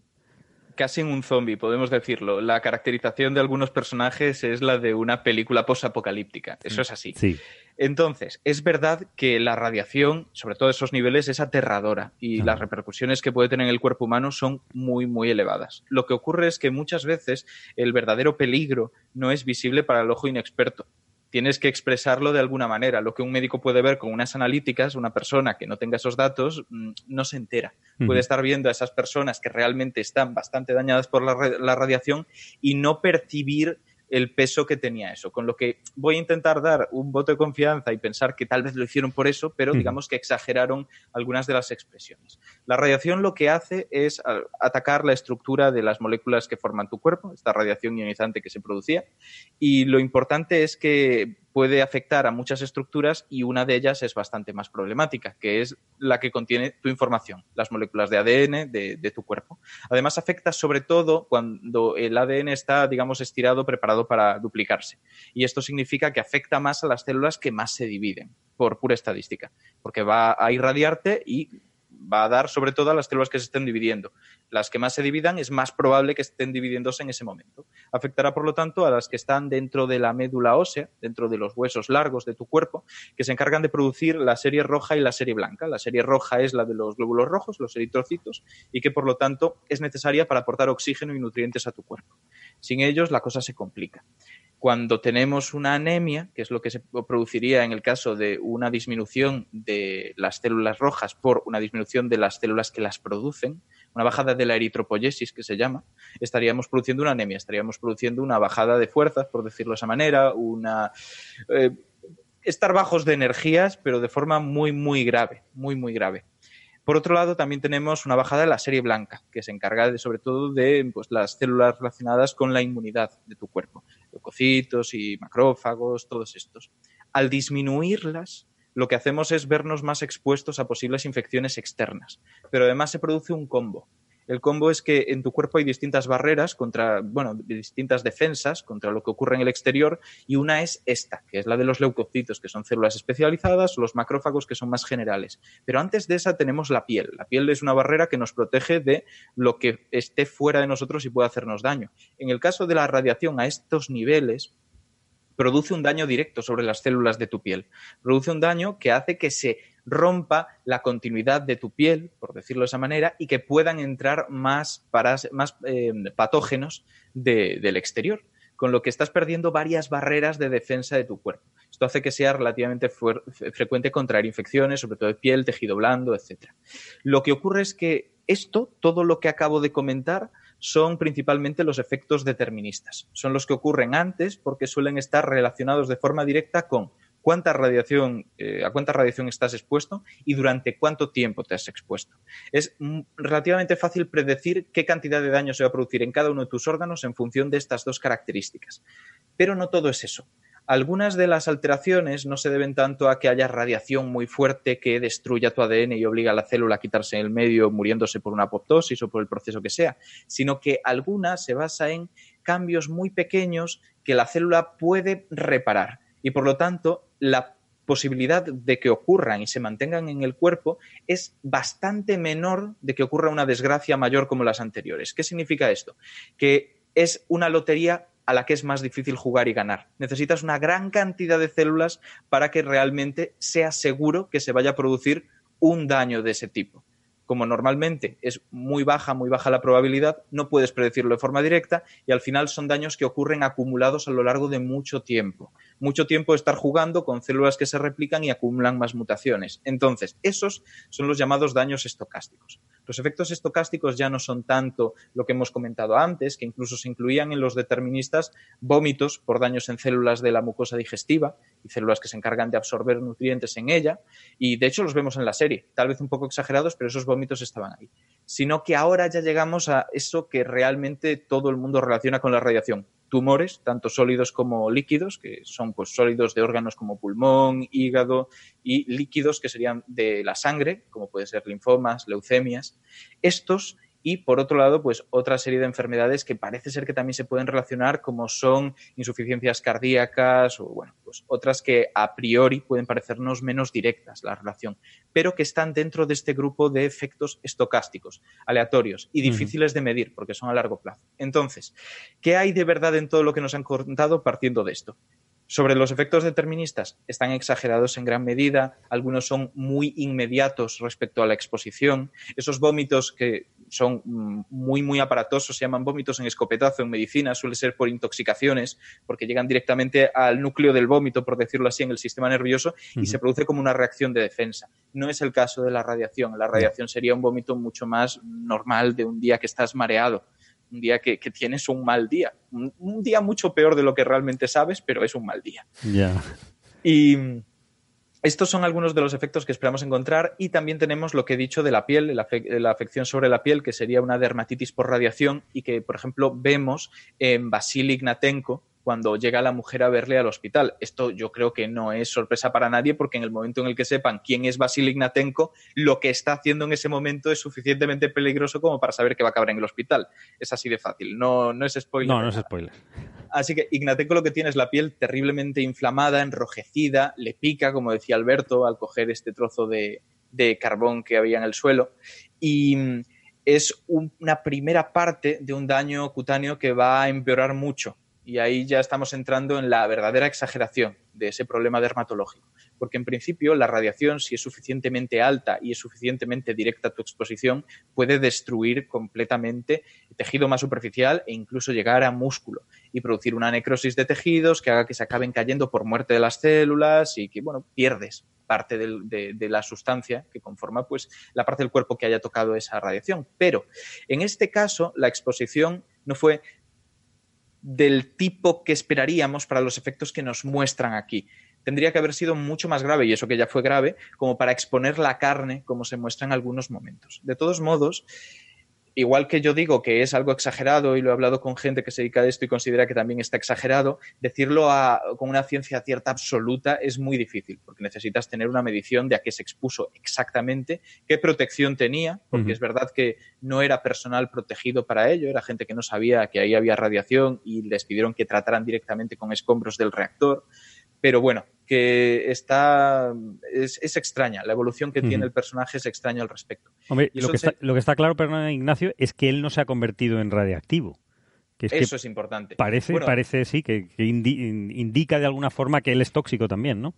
Es que esto es un tema muy, muy polémico. Además, yo me, lo he encontrado la polémica a raíz de escribir el artículo que tengo en mi blog al respecto, porque por un lado tenemos la gente que argumenta que la serie no está diciéndote que él sea radioactivo, te está diciendo que la gente creía que él era radioactivo, porque es verdad que en la época es algo que se creía que podía pasar por la ignorancia del personal sanitario, sobre todo. Es algo que se ve, por ejemplo, en Voces de Chernóbil, que es un libro de una escritora premiada con el Nobel y recoge un poco la experiencia de las personas que pasaron por, el problema, que vivían en la zona de exclusión, que recordemos que es la periferia de un diámetro de unos 60 eh, kilómetros, porque creo que el radio es de 30 Y, bueno, pues el, el, caso es que ahí se relata un poco una percepción de la radiación que no es real. Y la gente se escuda en que la serie está diciéndote esto hasta cierto punto sí, hasta cierto punto no. La serie se basa mucho en voces de Chernóbil, pero por cosas como las que comenta al final, que te pone pues como un qué pasó después, sí. las fotos con subtítulos,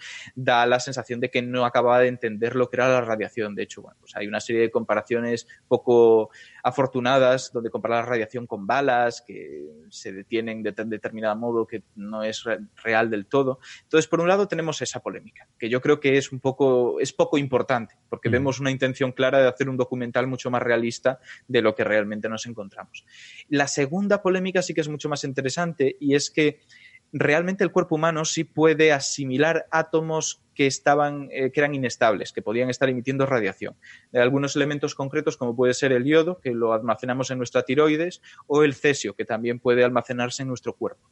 La clave es la siguiente, que aunque nosotros acumulemos eso, si nos limpiamos la superficie bien, limpiamos bien el pelo y eliminamos las partículas que se hayan podido depositar sobre nosotros, lo que queda en nuestro cuerpo es suficiente como para que en una sociedad como la que tenemos ahora te recomienden estar en cuarentena tres días tal vez sin acercarte a mujeres embarazadas, a ancianos, a niños, pero en un entorno donde acaba de haber una explosión nuclear y hay polvo nuclear por todos los lados, es muy probable que la radiación del entorno fuera bastante mayor a la que el propio Ignatenko podía, podía llegar a irradiar. Yeah. De todos modos, esto es un poco un cálculo burdo porque no tenemos todos los datos, pero es que entran en juego muchas cosas. Realmente la tiroides tampoco es capaz de absorber tantísimo yodo como para convertirte en un reactor.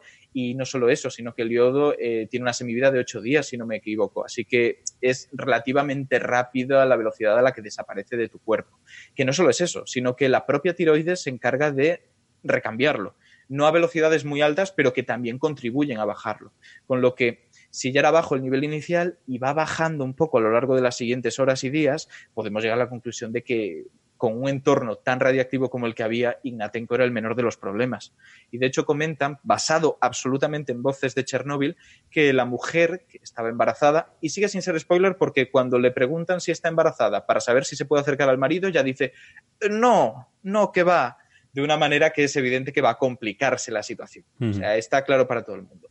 Pues comentan que el motivo por el que el bebé muere a las pocas horas de nacer es que ha absorbido la radiación que era destinada a la madre. O sea, una idea absolutamente pseudocientífica que, sin embargo, ella, la mujer de Ignatenko, Lyudmila, sí que comenta en voces de Chernóbil, pero en un momento en el que está absolutamente desgarrada por la pérdida de su hijo y la pérdida de su marido, y entra la culpabilidad el darle una personalidad a todo esto y decir, no, no, es que la radiación que mató a mi hijo era la que venía destinada a mí, hace que pueda encontrar un culpable, un culpable real más que la radiación, que es algo relativamente pues intangible.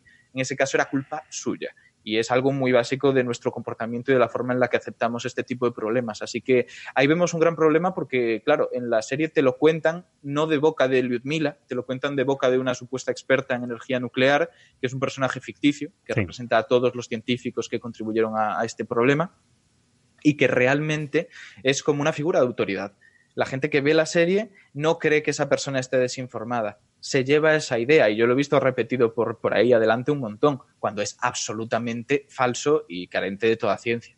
Sí, Entonces, es, es la, idea, la idea de que un bebé actúa como un riñón gigante me parece bastante insultante, francamente. O sea, yo tuve un riñón grande durante nueve meses, pero luego le puse nombre. Exacto. Pero aparte que realmente tú no rediriges eh, la radiactividad hacia el riñón, tampoco en tu propio cuerpo. Tú no eres un doctor Who que pueda deshacerse la de la radiactividad sacudiendo la pierna, que es lo que hace básicamente en la serie. Es sí. algo muy absurdo, muy, muy absurdo. Pero A ver, cambio... eh, digamos, digamos que es un hecho que el, el, bebé murió y simplemente esta mujer lo atribuyó a esa cosa, sí. pero, pero moriría a lo mejor por eso, o a lo mejor por el daño estocástico, o a lo mejor por otra cosa. Y ya está. Puede ser por muchísimas cosas. Esa es la clave. Por supuesto que puede ser por la radiación. Pero vamos a ver ahora cuál es el siguiente problema en la serie, porque vamos a tenernos que meter un poco con tema de estadística y de epidemiología. Pero en mm. cuanto a esto, tenemos que ser muy conscientes de que esa mujer había vivido una tragedia muy importante. Un momento de crisis social muy grave donde pierde su lugar, el lugar donde vivía, pierde a su marido, prácticamente todo el sistema en el que vivía y creía se está yendo al garete. Se sabe que, de hecho, a partir de, de eh, Chernóbil, la Unión Soviética cayó un poco más en picado de lo que caía antes. Eh, es un momento muy complejo que genera estrés y sabemos que el estrés no solamente es un estado mental, de hecho, los estados mentales son al final una interacción con cosas palpables y biológicas de nuestro cuerpo, una serie de hormonas estudiadas por la neuroendocrinología que se liberan y afectan a tu cerebro y cómo ves la realidad. En este caso, los niveles de cortisol tan elevados pueden producir problemas en el embarazo y, por supuesto, partos adelantados, como es este caso. Es más, yo creo, yo creo que si la serie te hubiera puesto ese testimonio en boca de Ludmila, habría estado muy bien, porque es que realmente ella dijo eso. Entonces, bueno, el, el espectador que decida, ¿no? Si si, cree que ella está cualificada para, hacer eso, para decir eso, o si simplemente está diciendo lo que siente, que por otro lado es totalmente honesto decir lo que uno siente. Sí, hay, decisiones un poco de guion que, son muy acertadas. Yo creo que el, unir a todos los científicos en un solo personaje me parece muy mm. brillante, porque si no sería un, lío, un follón total, no se entendería. Y, es un, eh, y además sirve como alabanza a la ciencia, es decir, luego tiene un mensaje muy positivo la, la serie, yo creo. Eh, pero este caso de, de, esta Ludmila, pues quizás se tenía que haber dejado en sus sentimientos, no en haber visto físicamente con, con mm. planos cómo eh, ella se acercaba a su marido y, en fin, eso quizá no está muy bien contado. No, y, y luego ya llegamos al momento final más importante, yo creo, que es en el que si podías tener dudas sobre si era una ficción o no, porque ellos te lo venden muchas veces como que era ultra riguroso todo, llega la parte donde no entran dudas, porque te lo están planteando como verdades absolutas de investigación, que son el resumen final de fotos y titulares. Con fotos reales, claro. Exacto, son fotos reales. Es cuando ya se ha detenido la narrativa. En principio eso te lo crees. Eso es un resumen tal vez para poner un poquito de, contexto en las cosas que habían quedado más en el aire. Y en cambio encontramos cosas que son absolutamente falsas. Vemos el puente de la muerte que le llamaban, que es el que hablábamos antes, desde el que se había visto esta columna colimada de luz y que realmente pues eh, dicen que murió, murieron todos aquellos que estaban viendo el, pues eso, la, explosión. Y mm. realmente esto es que no, se puede probar, no es que no sea verdad ni mentira, es que no, se puede probar, no, hay, ningún dato al respecto. Tú no sabes quién estaba realmente en ese puente, tú no has hecho un seguimiento de qué ocurrió con los que estaban en ese puente. Decir que todos ellos murieron cuando los daños deterministas eran suficientemente bajos como para decirte que eso no fue así, es muy, muy aventurado. Es por poder dar un titular y poco más, por mantener un bulo que sí que ha existido fuera de esa serie y hay que tener en cuenta que venía arrastrándose. Es un, poco, es un poco eh, la maldición de Tutankamón, ¿no? Es en plan de, no, hay gente que murió, fíjate, hay gente que murió, pero, es eso. pero ¿de qué murieron? ¿Es que uno lo atropellaron? es que incluso con los daños deterministas, y esto explica un poco por qué al final el recuento de muertos directos por, por este tipo de daños eh, fue de 55, es que de todos esos eh, liquidadores que se utilizaron para intentar contener la situación, que se calcula que fueron 6.000 o algo menos de 6.000 por lo último que estaba leyendo, no, no, recuerdo el número exacto, la verdad, igual se me dan unos ceros, porque soy, tengo un problemilla con eso. Eh, el caso es que la verdad es que el 80% de los que sufrieron un eh, síndrome de intoxicación aguda por radiación sobrevivieron porque, bueno, pues por malo que fuera el sistema de atención, es algo a lo que si tu cuerpo está suficientemente en cuarentena después de haber sido expuesto, puede más o menos sobreponerse. Que aún así un 20% de mortalidad es muy alto, es muy, muy alto. Y que esta gente que sobrevivió pudo sobrevivir perfectamente con secuelas, eso hay que tenerlo en cuenta. Pero bueno, es una realidad que es así. Otra cosa que dicen, y ya nos metemos en estocásticos, es que em, aumentó mucho el número de cánceres de Bielorrusia y Ucrania. Y esto no es cierto esto no es cierto porque la población de Bielorrusia y Ucrania es muy grande y la radiación local allí era muy alta, pero a medida que te vas alejando, aunque era detectable incluso en mm. países bálticos, no era tan alta como para generar daños estocásticos como lo que estamos diciendo, en absoluto. Lo que sí aumenta es eh, la cantidad de cánceres de tiroides, porque es muchísimo más sensible, mm por, bueno, pues en estos países e incluso en algunos más un poco más alejados y aumenta además bastante. Pero de otros cánceres no se nota ese gran aumento, a no ser que te vayas a los liquidadores, que estaban realmente expuestos a todo el problema. Y esta es la diferencia, el poder dar este dato, con poder dar otro dato de los que ellos dan. Que dicen que Diatlov, el que comentábamos antes, que realmente se sabe que sí que era bastante bravucón y amenazaba con el despido a quien no le hiciera caso con esta serie de malas decisiones que llevaron al accidente. Diatlov em, dicen en la serie al final que muere debido a causas relacionadas con la radiación. La verdadera causa de la muerte de Diatlov, que eso es lo que consta en su bueno, pues en la hoja donde está la causa de la muerte apuntada por profesionales médicos, fue una insuficiencia cardíaca, Mm. sin más. Tú no sabes cuál es el origen de esa insuficiencia cardíaca por una simple autopsia. ¿Puede ser por la radiación? Sí. Pero la insuficiencia cardíaca es algo suficientemente frecuente incluso en nuestra población como para saber que hay factores de riesgo que pesan mucho más que eso.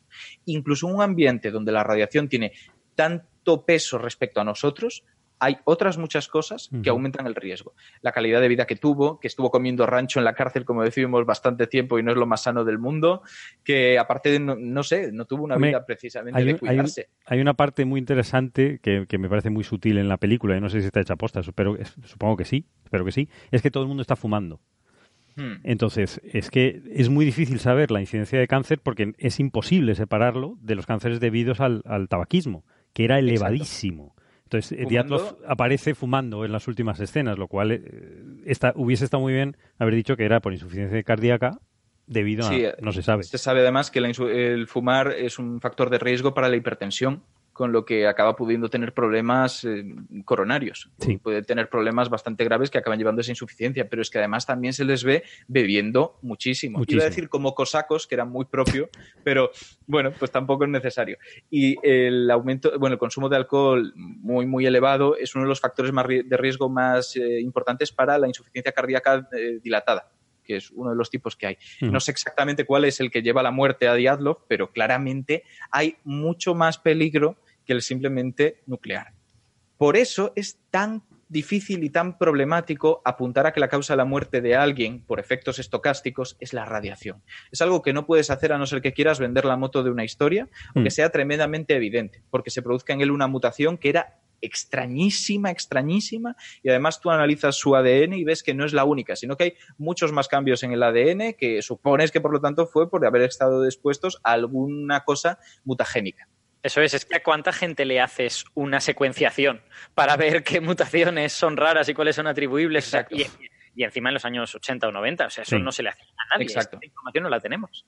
Por eso, como no tenemos esa información y como es muy difícil compararlo con una población totalmente limpia de factores de riesgo en aquel momento, lo que sí podemos hacer son estudios epidemiológicos. Y eso es lo que nos lleva a hablar de la cantidad de cánceres que aumentaron en determinado país, determinada zona.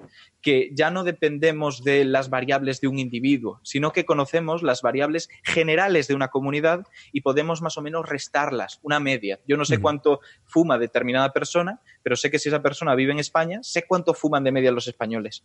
Y si cojo una población media de españoles, sé de media cuánto fuma cada uno. Y por lo tanto, puedo restar eso al riesgo de la enfermedad que ha desarrollado. Es un poco esa idea. Y por eso hay que tener tanto cuidado en cuanto a cómo se valora eh, el, impacto de, de esto. Aparte hay otro tema que es muy interesante y se ha hablado de él y se ha hablado tal vez un poquito demasiado.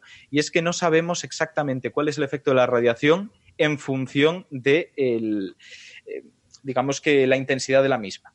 Si estamos expuestos a bajas cantidades de radiación, no estamos seguros de si el cuerpo acumula daños muy pequeñitos, si no le ocurre nada o incluso si genera cierta resistencia. Que esto es una cosa que se ha dicho tal vez con mucha ligereza, es a lo que me refiero, se ha dicho, no, no, es que a bajas cantidades está bastante claro que hay resistencia. No está bastante claro. Los papers que hay al respecto no son suficientemente contundentes y hay que esperar a investigar más. Sí que tiene determinada base teórica plantearlo, además de que muchos procesos eh, de toxicidad responden a lo que se llama una gráfica en J, que quiere decir que con bajos niveles genera efectos o neutros o positivos y a medida que vas aumentando, pues el efecto cambia. Es, una cosa un poco, bueno, si la buscáis eh, queda muy claro con una gráfica. Lo importante es que en este caso puede haber cierta explicación teórica. En principio la célula no se deja mutar y se queda tan tranquila. La célula intenta resistirse a ello en cuanto a que produce algunas formas de corregir esas mutaciones. Produce enzimas que se encargan de reparar el ADN dañado. Y estas a veces se producen en más cantidad que las mutaciones del propio ADN, con lo que si se producen más de lo que se consumen pueden llegarse a acumular. Con bajas energías parece que pueden acumularse en las células y se mantienen durante cierto tiempo después, con lo que tampoco es que generen una inmunidad a largo plazo. Generan una inmunidad a corto plazo en la cual si a ese individuo que has expuesto a bajas cantidades de radiación le expones de golpe a cantidades altas, parece ser que le afectan menos durante cierto tiempo. Luego vuelve a ser totalmente normal. Pero lo dicho, está muy cogido con pinzas. Yo creo que cuando sumamos todas estas cosas, el, el, resultado está claro. O sea, la serie ha querido ir un poquito más allá de donde es razonable ir, porque resultaba pues canchero decirlo, ¿no? Pues queda bien decir todas estas cosas. La serie seguramente es excelente. Yo la, yo la media hora que he visto me pareció cinematográficamente de, de muy buena factura. Eh, pero es evidente ¿no? que, que, han querido llegar más lejos de lo que debían, que han puesto columnas de, de, luz donde no debían, que han puesto zombies donde no debían y que han dicho cosas que, que la gente no dijo. Y sí, ya está. Yo creo, yo creo que por, por, unos detallitos, mm, que algunos se pueden justificar, son atribuibles al guion o a la dramatización, que yo creo yo los perdono personalmente porque me parece muy buena serie, los actores son espectaculares. Es un poco es, es, crea mucha tensión, a mí me, me crea un, una inquietud terrible y el final está muy bien explicado todo la, la parte física y sobre todo que es un, es un canto a la, a, a la, ciencia no al, al, método científico es decir que, que me parece muy redonda no a mí me gustó mucho pero vamos eh. Sí, a mí también me encantó, ¿eh? tengo que decirlo. Yo he criticado algunas cosas, pero principalmente sí, sí. porque creo que no solamente es descuido, es un poco malas decisiones. Porque sí que queda bastante claro, esa sensación me dio, que ellos intentan plantear que el enemigo no es necesariamente la radiación, sino un sistema político corrupto. Pero, en cambio, la interpretación fácil es quedarse con el aspecto de zombie de Basili, uh -huh. con que el bebé absorbió la radiación de la madre, con las cosas más espectaculares para el ojo, que fueron las médicas y que no fueron causadas por la política de forma tan directa, sino por la radiación. Con lo que hay gente que ha apuntado a que el enemigo es quien no quería tal vez el guionista y eso ha tergiversado un poquito lo que ellos pretendían, la moraleja uh -huh. que ellos pretendían dar. Pero sí, me ha encantado la serie. ¿eh? Hombre, yo, yo creo que no existe la obra de arte perfecta, ¿no? Eh, parece, parece que estoy citando a Daniel Marín, que acaban de sacar en, en Skylab su capítulo sobre Interstellar, Ajá. y Daniel Marín ha dicho eso, me acabo de dar cuenta que, que, en realidad le estoy citando. No existe la obra de arte perfecta y esta pues tiene defectos. Lo que pasa es que al ser, una, al ser un hecho histórico, quizá duele un poco más, ¿no? Sí. Porque tienes la sensación de que contribuye a alimentar eh, malas concepciones, concepciones equivocadas que ya están ahí y que, y que series como estas, hechas treinta y pico años después, con un poco de calma, pues podrían ayudar a, re, a reparar y, y, no tanto a ahondar. Mm. Pero bueno, en fin, ¿qué, ¿qué se le va a hacer? Y de todas formas, eso, recordar como siempre que una serie, una película, aunque te digan que está basada en hechos reales, aunque te digan que está documentada científicamente, bueno. es una serie, es una uh -huh. película, lo importante es el dramatismo, la línea, mantener pegado a la pantalla al espectador, lo importante claro, es claro, claro. eso. La ciencia, la realidad, la historia, la verdad, no importa, porque no es un documental. Exacto. Si tú quieres enterarte sí. de qué pasó, sí, búscate un documental. Hay muchos documentales Hay sobre muchos, sí. algunos sobre la parte más médica de radioactividad, otros más sobre el funcionamiento de la central, etcétera, y ahí te enteras más o menos de una opinión, pero eh, bien documentada. Pero una serie, eh, lo normal es que la mayor parte de las cosas sean mentiras. Muy bien. Pues si les parece, pasamos a, a otras cositas. Eh, hablando de, de, de ficción y de realidad eh, podemos resolver el problema de la energía oscura, ¿no? Creo que, que Alberto eh, ha encontrado unos, unos papers bastante interesantes, ¿no? Que, que se puede, puede haber una solución teórica, ¿no? ¿Cómo, cómo es eso, Alberto?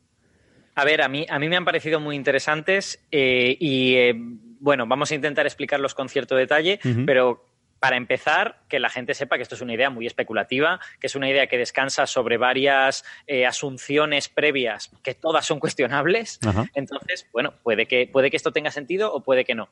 Pero a mí me ha llamado mucho la atención porque ya sabéis, bueno, para, para hacer una introducción, nuestros oyentes que no sepan lo que es la energía oscura, pues es lo, a lo que atribuimos la expansión acelerada del universo. ¿Vale? Sabemos que el universo se está, acelerando, la expansión, y no sabemos muy bien a qué se debe. Y lo atribuimos a una fuente que llamamos energía oscura y que no sabemos muy bien lo que es, pero tiene propiedades un poco raras. Entre esas propiedades está, por ejemplo, que la presión es negativa y que empuja a la expansión para afuera. ¿Vale? Entonces, si ha de ser un fluido hecho de algún tipo de materia, resulta que no conocemos ningún tipo de materia que tenga ese tipo de propiedades. Entonces, dicho esto, ¿qué puede ser la energía oscura? Pues hay como un montón de modelos, ¿vale? Desde los modelos que dicen, no, la energía oscura no es nada, es simplemente que la gravedad hay que modificarla y es, digamos, un efecto gravitatorio que no está incluido en la, en la relatividad general en primera aproximación, ¿vale? Y luego hay toda una serie de modelos que dicen, no, no, pues la energía oscura es un campo cuántico que produce esto cuando pasa no sé qué. Es un campo que hace no sé cuántos. Hay como infinitud de modelos.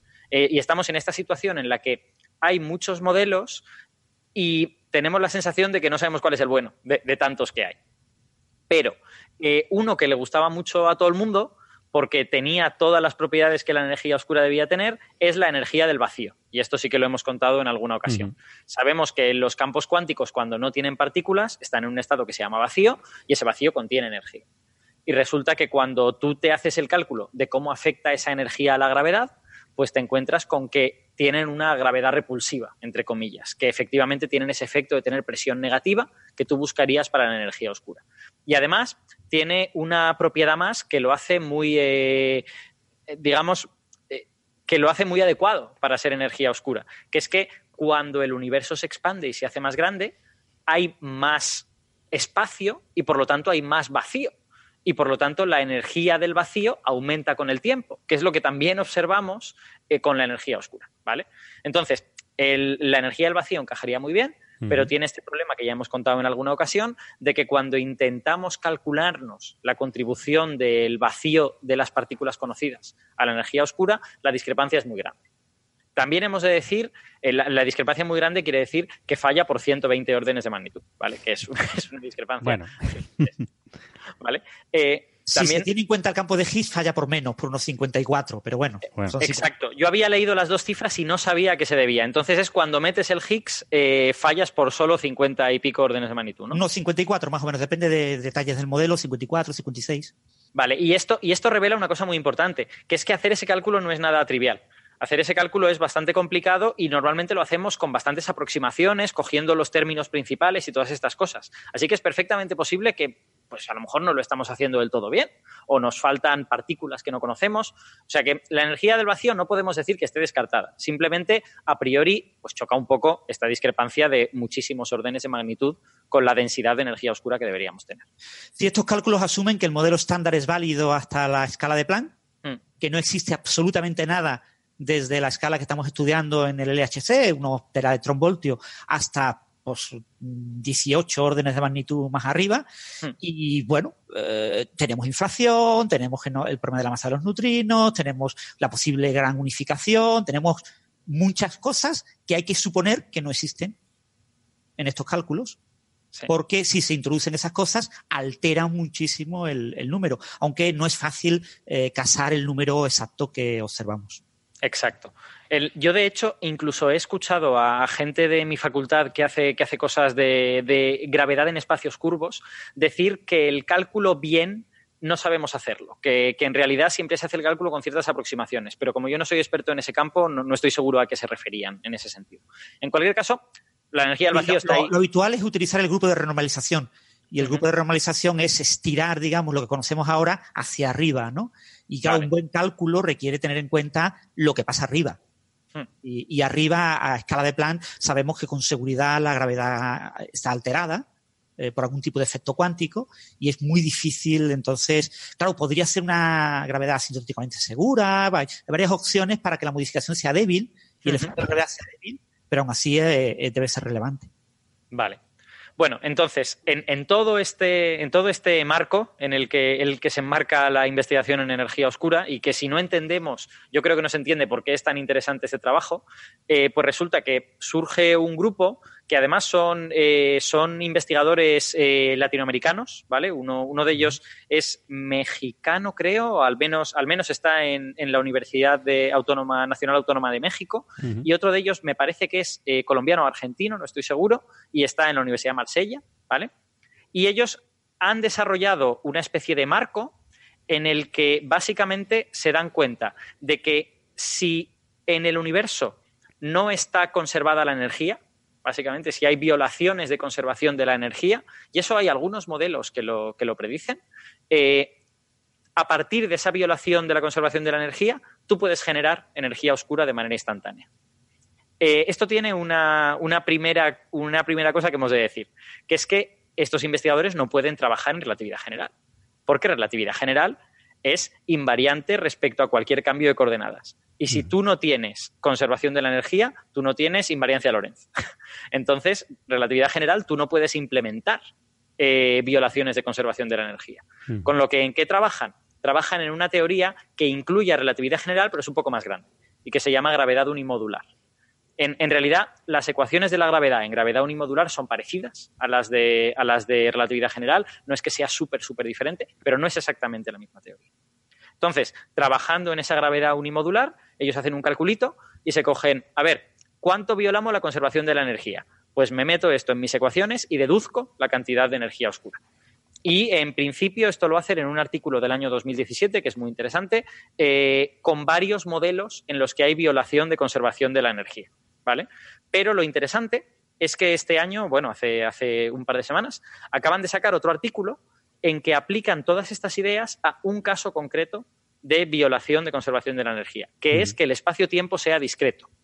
Es decir, que el espacio-tiempo no sea tú no puedas estar en cualquier punto del espacio-tiempo, sino que al final tengas cuántos de espacio y cuántos de tiempo, esté cuantizado, ¿vale? Tú tengas una distancia mínima y al final pues el espacio sea como una especie de eh, tablero de ajedrez en el, que, en el que tú hay unas casillitas marcadas donde tú te colocas y el tiempo pues sería como una especie de reloj que va corriendo en unidades de tiempo pequeñitas, que es lo que se llama en el espacio la longitud de Planck y en el tiempo la el tiempo de Planck. ¿vale? Entonces, eso serían los, las unidades fundamentales de espacio y tiempo. ¿Y por qué suponen esta cosa tan ap- aparentemente así sacada de la manga? Pues porque hay teorías de gravedad cuántica que predicen eso. La más conocida de las teorías que predicen esto es Loop Quantum Gravity, que es una, es una teoría que busca cuantizar la gravedad y que pues, algunos la ponen como el, el rival o el enemigo de teoría de cuerdas, pero en realidad son teorías muy distintas. ¿no? O sea, teoría de cuerdas intenta atacar el problema de unificar todas las interacciones y Loop Quantum Gravity, por ejemplo, no. Loop Quantum Gravity solo quiere cuantizar la gravedad. Entonces, en, en estas teorías, entre las que se incluye Loop Quantum Gravity, tú observas que los operadores que te permiten medir distancias, medir áreas, medir tiempos, están cuantizados. Por lo tanto, te dicen que hay una unidad de espacio fundamental y una unidad de tiempo fundamental. Y eso querría decir pues, que el universo estaría dividido en cubitos de, de longitud de Planck en cada una de, las, de los lados. En píxeles, que decíais, ¿no? Sí, En la radio, ¿no? Exacto, en, la brújula dije, dije píxeles Sí. porque me, me de- daba pavor pronunciar la palabra cuantizado en una sección que dura seis minutos. Aquí puedo decir cuantizado y Muy no, me, bien. y no me da tanto miedo. Eh, entonces, eh, ¿qué es? Hay varias preguntas que hay que responder. En primer lugar, ¿qué tiene que ver que esté cuantizado el espacio-tiempo con que haya violación de, de la conservación de la energía? Eso se puede entender de la siguiente manera. Eh, para que tú tengas eh, conservación de la energía total, tú necesitas que tus ecuaciones sean invariantes respecto a cambio de velocidades, ¿vale? Que es lo que se llama invariancia Lorentz. Que tú puedas ver el universo a cualquier velocidad y que ese universo tenga unas, unas propiedades eh, homologables a las que ves a otras, a otras velocidades. Una de las consecuencias de eso es que cuando tú te mueves a cada vez a velocidades diferentes, cambia tu percepción de la energía que tienen las otras partículas. Y esto es muy fácil de entender. Si un coche se mueve a 50 kilómetros por hora y yo estoy parado, yo le veo una cierta energía cinética. Si yo me muevo a 50 kilómetros por hora, yo lo veo parado. Por lo tanto, su energía cinética es cero. ¿Vale? Entonces, eh, para que el universo sea invariante respecto a cualquier cambio de velocidad, invariante Lorentz, yo necesito que la energía cinética pueda ser cualquiera. Pero cuando yo cuantizo el espacio-tiempo, cuando yo tengo una unidad mínima de espacio, resulta que también tengo una unidad máxima de energía. Y esto lo podemos entender asociando la energía a la longitud de onda de una onda que representa la partícula. Que sería una aproximación eh, equiparable a la que hacían los físicos cuánticos hace 100 años, de Broglie, Compton y toda esta gente. Entonces, eh, si yo tengo una unidad mínima de espacio, va a resultar que voy a tener eh, las ondas de mis partículas, entre comillas, no van a poder ser más pequeñas que eso. Y eso quiere decir que su energía no va a poder ser más grande que esa. Esa, esa máximo de la energía es lo que se llama la masa de Planck, ¿vale? Y se puede calcular a partir de la longitud de Planck. Está relacionada una cosa con la otra. Entonces, cuando yo discretizo el espacio-tiempo, cuando yo tengo un cuanto de, espacio-tiempo, en realidad lo que estoy haciendo es poner un máximo a la energía de mis partículas y rompo invariancia Lorentz. La, la he roto y, por lo tanto, la energía no está perfectamente conservada. Eso sí, si ese máximo de la energía está muy lejos de donde yo estoy trabajando, pues yo observo una casi conservación de la energía. ¿no? A, energías bajas yo no me doy cuenta de que allí hay un máximo de la energía y por lo tanto para mí la energía está conservada y no pasa nada. Pero a energías altas, en principio, estaría violada la conservación de la energía. Entonces, ¿cuál es la idea que proponen estos autores, Alejandro Pérez y Daniel Sudarsky? Pues lo que ellos dicen es, para yo poder ver ese cuanto de fundamental de espacio, yo necesito alguna cosa que tenga un tamaño eh, característico, que tenga una escala de espacio asociada. Entonces ellos dicen, yo para poder ver esto necesito partículas con masa. Esas partículas con masa van a tener una energía asociada, tienen, digamos, una energía mínima, que es su propia masa, no pueden tener una energía menor que su propia masa, y por lo tanto eso también les da una longitud, eh, a ver, una longitud eh, máxima, efectivamente. Entonces tienen un tamaño asociado que es el equivalente de pasar su masa a unidades de longitud. ¿Vale? Entonces, si yo utilizo partículas con masa, esas partículas con masa deberían darse cuenta de que el espacio-tiempo está cuantizado. Entonces, ellos basan todo su razonamiento en coger partículas con masa, ver cómo les afecta poner un máximo en la energía y calcularse a partir de ahí la violación de conservación de la energía que esas partículas con masa ven esencialmente. Para eso hacen toda una serie de cálculos que, pues, que implican cogerse las velocidades, un análisis dimensional, hacer toda una serie de, historietas. Y al final lo que obtienen es pues, una corriente que es la que les dice cuánto se viola la energía por unidad de volumen y por unidad de tiempo, básicamente. Y a partir de esa se pueden calcular cuánta energía oscura les genera su marco conceptual. Y resulta que cuando se hacen ese cálculo, y aquí viene lo que me parece más interesante de todo eso, obtienen que la densidad de energía oscura que les genera toda esta historia que acabamos de contar es del mismo orden de magnitud que la que medimos. Y eso es bastante extraordinario, porque hay tantos cálculos que se van muchos órdenes de magnitud, hay otros cálculos que no se van, pero no se van a cambio de tener 20 parámetros y ajustarlos de manera que, aquello del tamaño correcto. Esta gente simplemente lo que coge es la partícula con más masa del modelo estándar, que es el top, la longitud de Planck o la masa de Planck, como, como queráis verlo, y con esas dos cosas se calculan una cosa que es más o menos del orden de magnitud de la, de la energía oscura. Y eso está muy bien. O sea, de, quiero decir, con muy poquitos elementos y elementos que no han de ajustar, sino que les vienen dados. La masa del top está medida, la longitud de Planck le viene dado porque está relacionada con la constante de Newton de la gravedad pues resulta que le sale el orden de magnitud correcto. Entonces, a mí esto no me parece que sea una prueba de que el espacio-tiempo esté cuantizado, desde luego que no, pero sí me parece notable, ¿no? Que, que con esos elementos que de alguna manera eh, ellos no podían ajustar, salga el valor correcto y quizá esto lo que está indicando es que la energía oscura está de alguna manera relacionada con esa eh, longitud de Planck que a lo mejor no es esta la relación, pero igual es otra la relación. A lo mejor esto sale bien simplemente porque la combinación apropiada de las, de las masas de Planck, de no sé cuánto, no sé más, no sé menos, pues te termina dando el orden de magnitud apropiado. Entonces, a mí me parece como, una, como un indicador de que a lo mejor la energía oscura tiene algo que ver con la longitud de Planck no sé si con el espacio-tiempo cuantizado, pero al menos con esas escalas, con las escalas en las que la gravedad empieza a tener efectos cuánticos muy relevantes. De hecho, para, los, los, oyentes que no estén familiarizados con cosas de gravedad cuántica, se supone que la masa de Planck o energía de Planck sería la escala de energías a la que tú ya no te puedes escapar. Y la gravedad muestra efectos cuánticos eh, sin que muy muy claros y muy grandes. Y la longitud de Planck lo mismo. Cuando tú te vas a mirar a longitudes tan pequeñas la gravedad pasa a mostrar efectos cuánticos que tú no conoces. Porque recordad que no tenemos eh, una, teoría buena de gravedad cuántica. Tenemos candidatos no teoría de cuerdas loop quantum gravity pero todos los candidatos tienen eh, problemillas aquí y allá.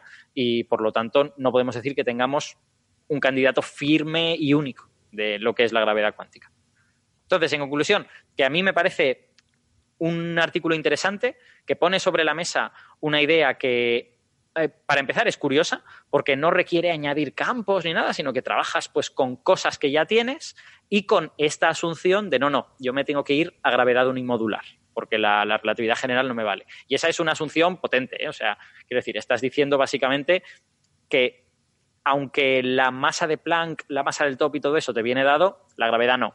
La gravedad tengo que coger una versión más grande o de lo contrario no puedo hacer esto.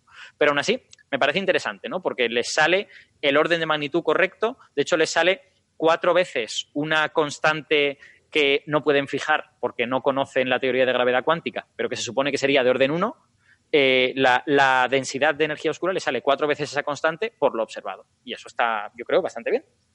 No sé qué opinas, Francis, ¿cómo, cómo lo ves tú? Bueno, esto es lo mismo que la conexión entre la constante cosmológica y la masa de los neutrinos, ¿no? Como sabes, la densidad de energía asociada a la energía oscura es equivalente a unos 10 electronvoltios a la cuarta potencia, que básicamente 10 electronvoltios pues es más o menos la masa de los neutrinos, ¿no? Hoy en día los límites actuales dicen que su masa es inferior a unos 150 eh, electronvoltios y, por supuesto, por límites cosmológicos, por encima del orden de un mil electronvoltio. O sea que 10 es comparable a la masa de los neutrinos. Entonces, se podría decir, bueno, pues esto es una casualidad o no. Hay física detrás y hay gente que ha propuesto esto. ¿no? Si te fijas en el cálculo, Alberto, en la, en la ecuación que acabas de comentar de la constante cosmológica igual a 4 por alfa más el valor observacional, un punto clave es el épsilon, ¿no? El épsilon a la eh, temperatura de la transición electrodébil, ¿no? A 6 electronvoltios. Que es el cálculo como más sucio, ¿no? Más, más complicado. e- Esa, ese cálculo, que es una pequeña integral en el que eligen dos temperaturas, nos dicen, no, inicialmente el universo nos da una constante cosmológica distinta. Pero esa constante cosmológica evoluciona rápidamente en un rango de energía, de temperaturas del universo y alcanza el valor bueno de, que observamos de la constante cosmológica. Sí. Ese cambio, que es una transición así, que se ve mejor en el artículo 2017. Si te acuerdas, en la figura que aparece en el artículo 2017, aparece esa transición entre el valor inicial del- de la eh, constante cosmológica y el valor que debe de tener. ¿no? Ese cambio, hay un factor de día a la menos 3, día a la menos 4, que depende de la elección de dos números, de dos temperaturas. Sí. Eso está obviamente forzado para que Sí. te Y eso efectivamente, bueno, ellos, ellos argumentan que, en fin, las temperaturas son razonables, pero bueno, aún así, quiero decir, yo, eh, por, eso, por eso no quiero decir este artículo me parece maravilloso, pero también es verdad que aunque no tuvieras en cuenta esto, si se va en tres órdenes de magnitud, oye, pues un factor mil, pues es comparado con, con otras cosas, pues no Claro, está tan pero este, este- este es la misma conexión. Es decir, cuando metes eh, esta temperatura electrodébil, estos 100 gigaelectronvoltios, que al fin y al cabo es la inversa de la masa de los neutrinos, Sí. eh, eh, es decir, sabes que la densidad de energía asociada a la energía oscura, a la constante cosmológica que observamos, es equivalente a más o menos ese orden de magnitud de la masa de los neutrinos, Mm. es decir, a la escala electrodébil, pues metes ahí una temperatura electrodébil. eh, si la metes, te va a salir el cálculo, porque el cálculo dimensional es el cálculo dimensional. Pones la constante cosmológica, pones las magnitudes, es decir, la masa, una masa eh, relativa a la masa de Planck, pones la constante de Planck y, y pones una temperatura típica eh, a la potencia adecuada, eh, te sale. Sí, ¿vale? yo- sale ese orden de magnitud. El problema es eh, que, eh, en mi opinión, el argumento es muy flojo, ¿no? Pero bueno, es un argumento eh, tan flojo como el argumento asociado a los neutrinos, ¿no? Sí. Hay algún Sí, tipo sí. De, de efecto asociado a los neutrinos que provoca la, la energía oscura. Estoy, estoy de acuerdo contigo en que efectivamente eso es un truquito en la manga. Ellos, el, todo su argumento se basa en esta cosa de no, no, yo necesito partículas con masa. Entonces, como necesito partículas con masa y a energías superiores a la transición electrodébil, las partículas no tienen masa y entonces cuando el Higgs les da masa, pues yo pongo esto. Y eso efectivamente suena un poquito a prestidigitador. y eso hay que reconocerlo. Se suena eso, a esa coincidencia de escalas, que bueno, está ahí, ¿no? Es un, un problema de coincidencia y, y suena un poco forzado, pero bueno, el artículo es interesante, es bonito. La gravedad unimodular, que mucha gente no la conoce, eh, es una propuesta de Einstein eh, de, 19 de 1916, justo después de 1915, y él quería pues, mm, simplificar un poco las, eh, digamos, los cálculos cosmológicos, entonces dijo, bueno, una, una idea bastante natural que me simplifica cálculos, es hacer que la métrica, la métrica define la, cómo medimos distancias y ángulos en el espacio-tiempo, es una matriz de 4x4, tiene determinante unidad. Entonces yo fijo determinante unidad y lo que pasa es que cuando yo hago eso, pues cambian muy poquitas cosas. Y una de las poquitas cosas que cambian es que de manera natural mis ecuaciones cosmológicas no pueden tener constante cosmológica. La constante cosmológica mm, tiene que ser exactamente cero, pero puede aparecer como constante de integración. Es una constante de integración a la que yo le puedo poner un valor arbitrario. Entonces elimino el problema de la constante cosmológica. No necesito un principio entrópico. Eh, eso, mm, eh, eh, Mario Herrero, Sí. eh, Mario Herrero Balea, Sí. ahora lo tenemos en, en Suiza, eh, ha trabajado mucho en eso con, con su director de tesis, con eh, Enrique Álvarez, quiero recordar que se llamaba, ahí en el IFT.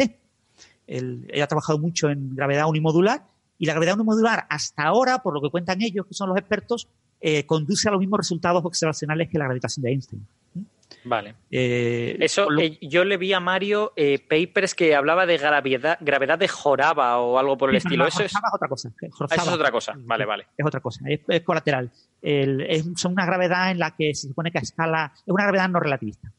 Ah, vale, vale. Imponen la condición de, de, que la gravedad tiene una invariancia ante ángulo, una especie de invariancia conforme, y eso les rompe la invariancia a Lorentz.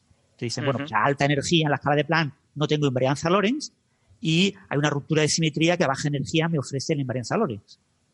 Entonces, eh, es una gravedad entonces no relativista y tiene la ventaja de que evita los- algunos de los problemas que tiene cuantizar la gravedad por lo debido a la relatividad. ¿eh? La invarianza ante dieceomorfismos en espacio y tiempo me genera es terrible. O sea, a la Todo tipo de problemas, sí. Entonces ellos dicen, bueno, no, no hay problema. Separo el tiempo del espacio. Mm. Tengo invarianza ante difeomorfismos en espacio, solo en espacio, pero tengo una buena flecha de tiempo en tiempo. Y eso me, me corrige muchos de los problemas de, de renormalizabilidad de la teoría en las estimaciones basadas en potencia, etcétera. Y entonces te sale una teoría renormalizable. Pero después esa teoría tiene muchos problemas, ¿eh? tiene varios problemas cuánticos, tiene varias anomalías y, y Mario hizo la tesis en, en ese tipo de anomalías. ¿no? Y después otra cosa que has comentado, lo de la gravedad cuántica de lazos. Sí. La gravedad cuántica de lazos suena maravillosa ¿no? y, y suena súper espectacular, salvo cuando te dicen que es que no es capaz de deducir las ecuaciones de Einstein.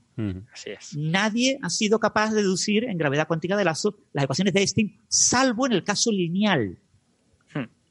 ¿Vale? Y lo que hay es resultados teóricos que nos dicen una gravedad cuántica que linealmente tenga un gravitón que se comporte con las ecuaciones lineales de Einstein, mm, de manera natural me da eh, una gravedad cuántica que en su límite clásico es eh, la relatividad de Einstein. Es una especie de unicidad de la relatividad de Einstein.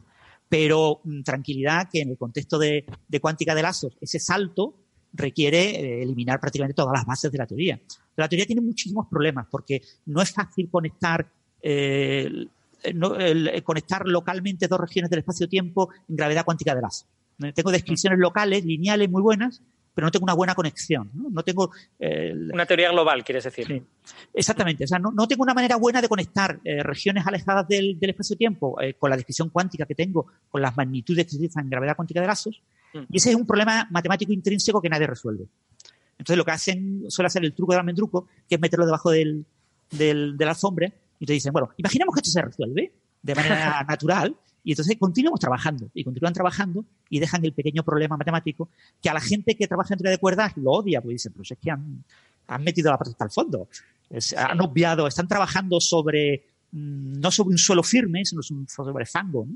Sí, de hecho yo, yo creo que es, es difícil cuantificar qué teorías son más sólidas, o sea, qué problemas son muy graves y cuáles no, pero si yo hubiera de apostar yo diría que teoría de cuerdas está mejor acabada, ¿no? En- eh, que tiene sus problemas también, ¿eh? Pero la, la teoría de cuerdas tiene la gran ventaja de que es invariante Lorentz a todas las energías. ¿no? O sea, cuando Mm. te llegas a la escala de Planck, resulta que cuando superas la, la escala de Planck hay el efecto de mirror, ¿no? Eh, eh, lo- las escalas más pequeñas que la escala de Planck son duales, son equivalentes físicamente a escalas más, más, eh, más grandes que la escala de Planck. Ajá. Con lo que eh, la escala de Planck queda como suavizada, ¿no? Es como, como el, el polo sur de la Tierra. El polo sur de la Tierra es aparente eh, que es una singularidad, un sitio así exótico, pero cuando tú andas por el polo sur, mm, pasas por allí, vuelves para atrás, das unas cuantas vueltas y no te has dado cuenta de que está en el polo sur. Tú puedes andar por el polo sur como si estuvieras andando por Valencia. Eh, No, no notas ninguna Sí, diferencia. claro. Pero vamos, que quiero decir, a mí, eh, más allá de Loop Quantum Gravity, que, que tiene todos sus problemas, a mí me parece eh, atractiva, divertida, he leído cosas sobre ella. eh, la idea de un espacio-tiempo cuantizado, a mí me parece una Sí. idea atractiva, ¿no? Es Porque, una idea muy, muy atractiva. Mm. claro, si, si al final la, el, el objeto fundamental de la gravedad es el espacio-tiempo y tú vas a tener que hacer una teoría cuántica con él, pues bueno, intuitivamente, a lo mejor esto es un disparate, pero intuitivamente pues parece que, que al final haya un cuanto de espacio y de tiempo, pues puede tener cierto sentido. Después de estas ideas de, de usar partículas con masa, eh, la razón fundamental, que no lo has comentado Alberto, yo creo que es importante que los oyentes la sepan, es Ah. que si usamos partículas sin masa, eso ya se ha propuesto para partículas sin masa hace mucho tiempo, tenemos un grave problema, que son las observaciones experimentales. Lo- los eh, rayos gamma de alta energía que observamos nos permiten estimar las variaciones de la, de la eh, invarianza Lorentz en enormes distancias, en distancias de miles de millones de años, luz de propagación de la- y, y lo que observamos es que no hay diferencias. Es decir, eh, en apariencia, en la escala de energía de Planck, los fotones ven un universo continuo. Entonces, las partículas sin masa ven, no ven modificaciones eh, en la ley de conservación de la energía. La, la relación einsteiniana, ¿no? de Einstein de energía eh, momento para el fotón se mantiene válida a incluso a energías de la escala de Planck según nuestras observaciones. Entonces, de hecho, claro, ellos, yo ellos buscar un universo discreto que afecte a las partículas, tienen que ser partículas con masa, Claro. en las que Ellos- desgraciadamente no puedo hacer estas observaciones. Eh, ellos dedican un espacio que, digamos, eh, po- podríamos llamar antinaturalmente largo a argumentar todo esto. Y es precisamente por esto que tú dices, que yo no lo tenía en mente, ¿eh? no, lo, no lo he comentado porque, porque no tenía en mente esos test experimentales. Eh, y claro, tú le, empiezas a leer el artículo y ves que el artículo hay como dos párrafos muy largos hablándote de por qué es muy importante usar partículas con masa. Y tú dices, pues sí, muy interesante, pero oiga, pasemos ya, la, pasemos ya al turrón, ¿no? Y, y entonces ahora entiendo que es por esto, ¿no? Ahora entiendo que es porque tienen esos, esos constraints experimentales que son muy fuertes, ¿no? Y que, y que necesitan quitarse de en medio, ¿no? Para poder hacer el cálculo.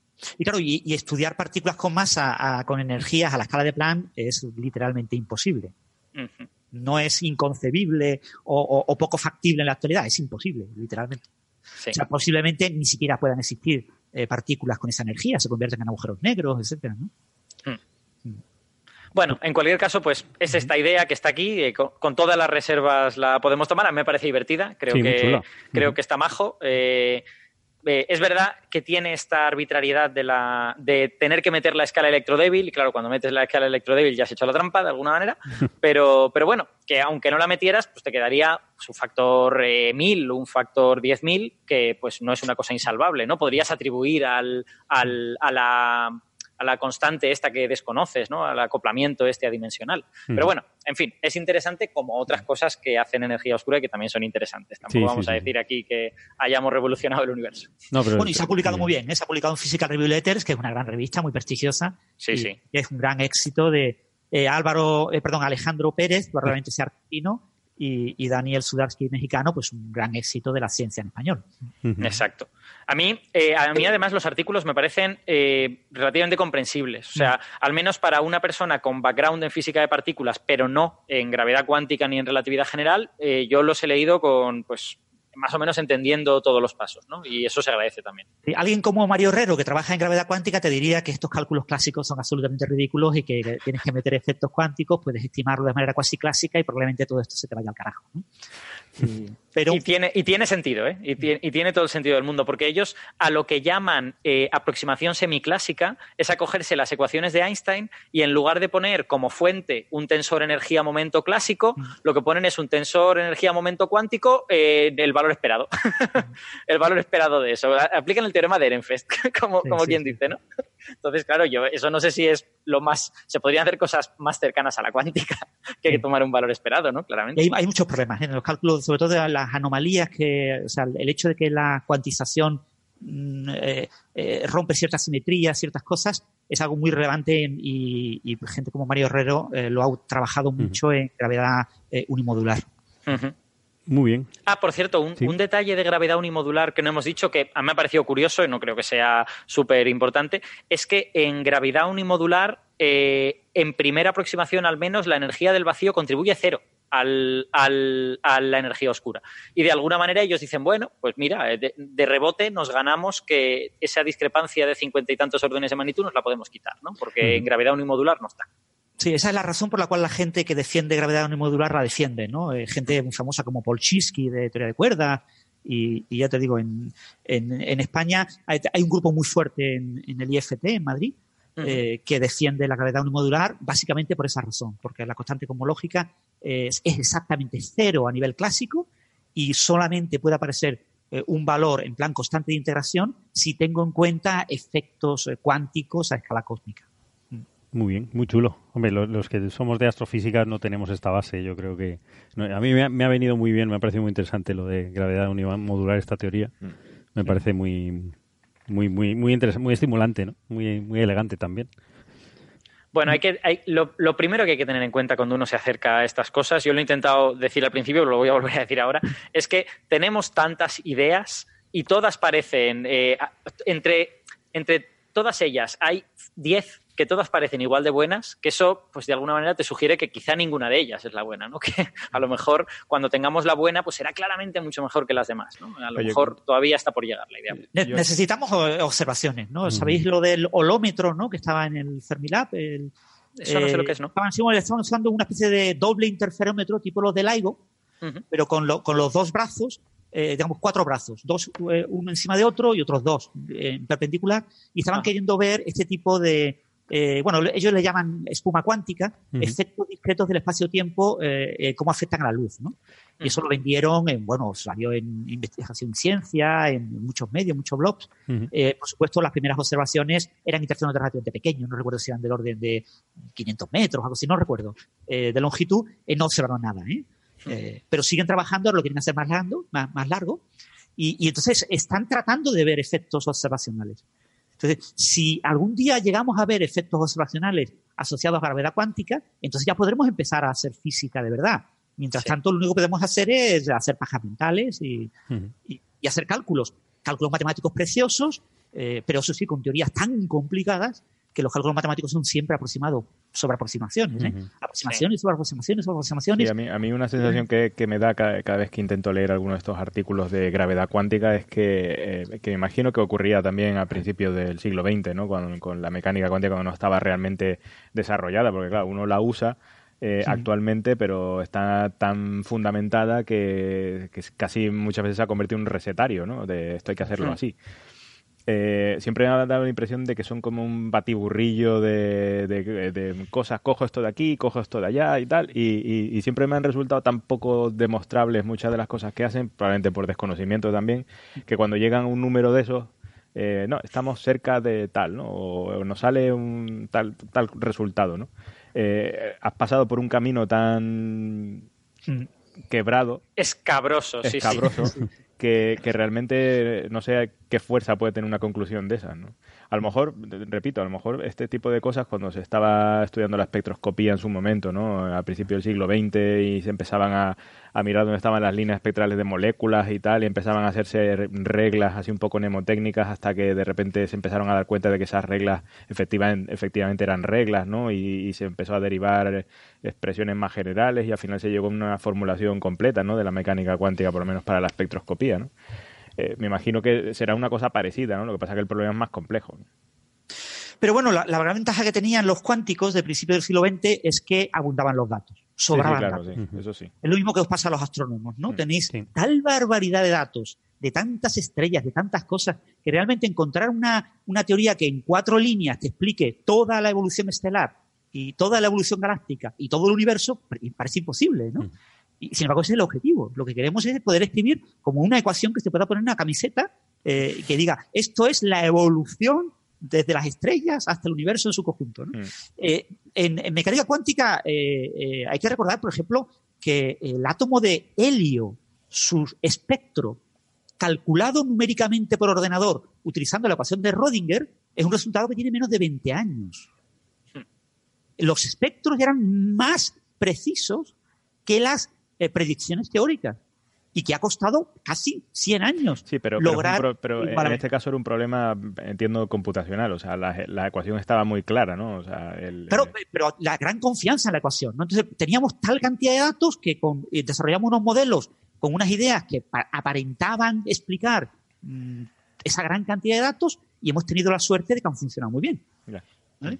En, en el tema de evolución estelar, pues yo no soy un ignorante, pero creo que no hemos llegado todavía a controlarlo bien, ¿no? Y todavía tenemos muchas sorpresas sobre dinámica estelar, ¿no? Entonces, eh, lo que comentábamos en el programa pasado, de que puedan influir los planetas en el ciclo solar, pues es una cosa que alguien eh, experto en, en astrofísica solar se lo plantea seriamente, como Héctor, ¿no? Dice, bueno, pues mira, pues puede que no, puede que no esté tan descabellada la idea, ¿no?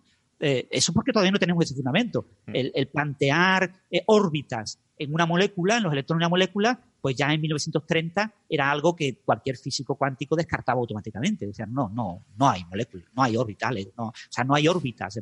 Llámale a algo, unas nubes así, llámale orbitales si quiere, pero no le hable, llames órbitas, ¿no? Eh, porque está algo súper claro, ¿no? Y, pero aún así, eh, muchas cosas todavía no las entendemos. Calcular, hay mo- mm, la regla de Hunt, eh, H-U-N-D, que explica el orden de los niveles energéticos en los átomos. Sí, el orden con los espines, ¿no? Incluyendo cuando los espines han de ir alineados y tal. no tenemos ni idea, no sabemos calcularla.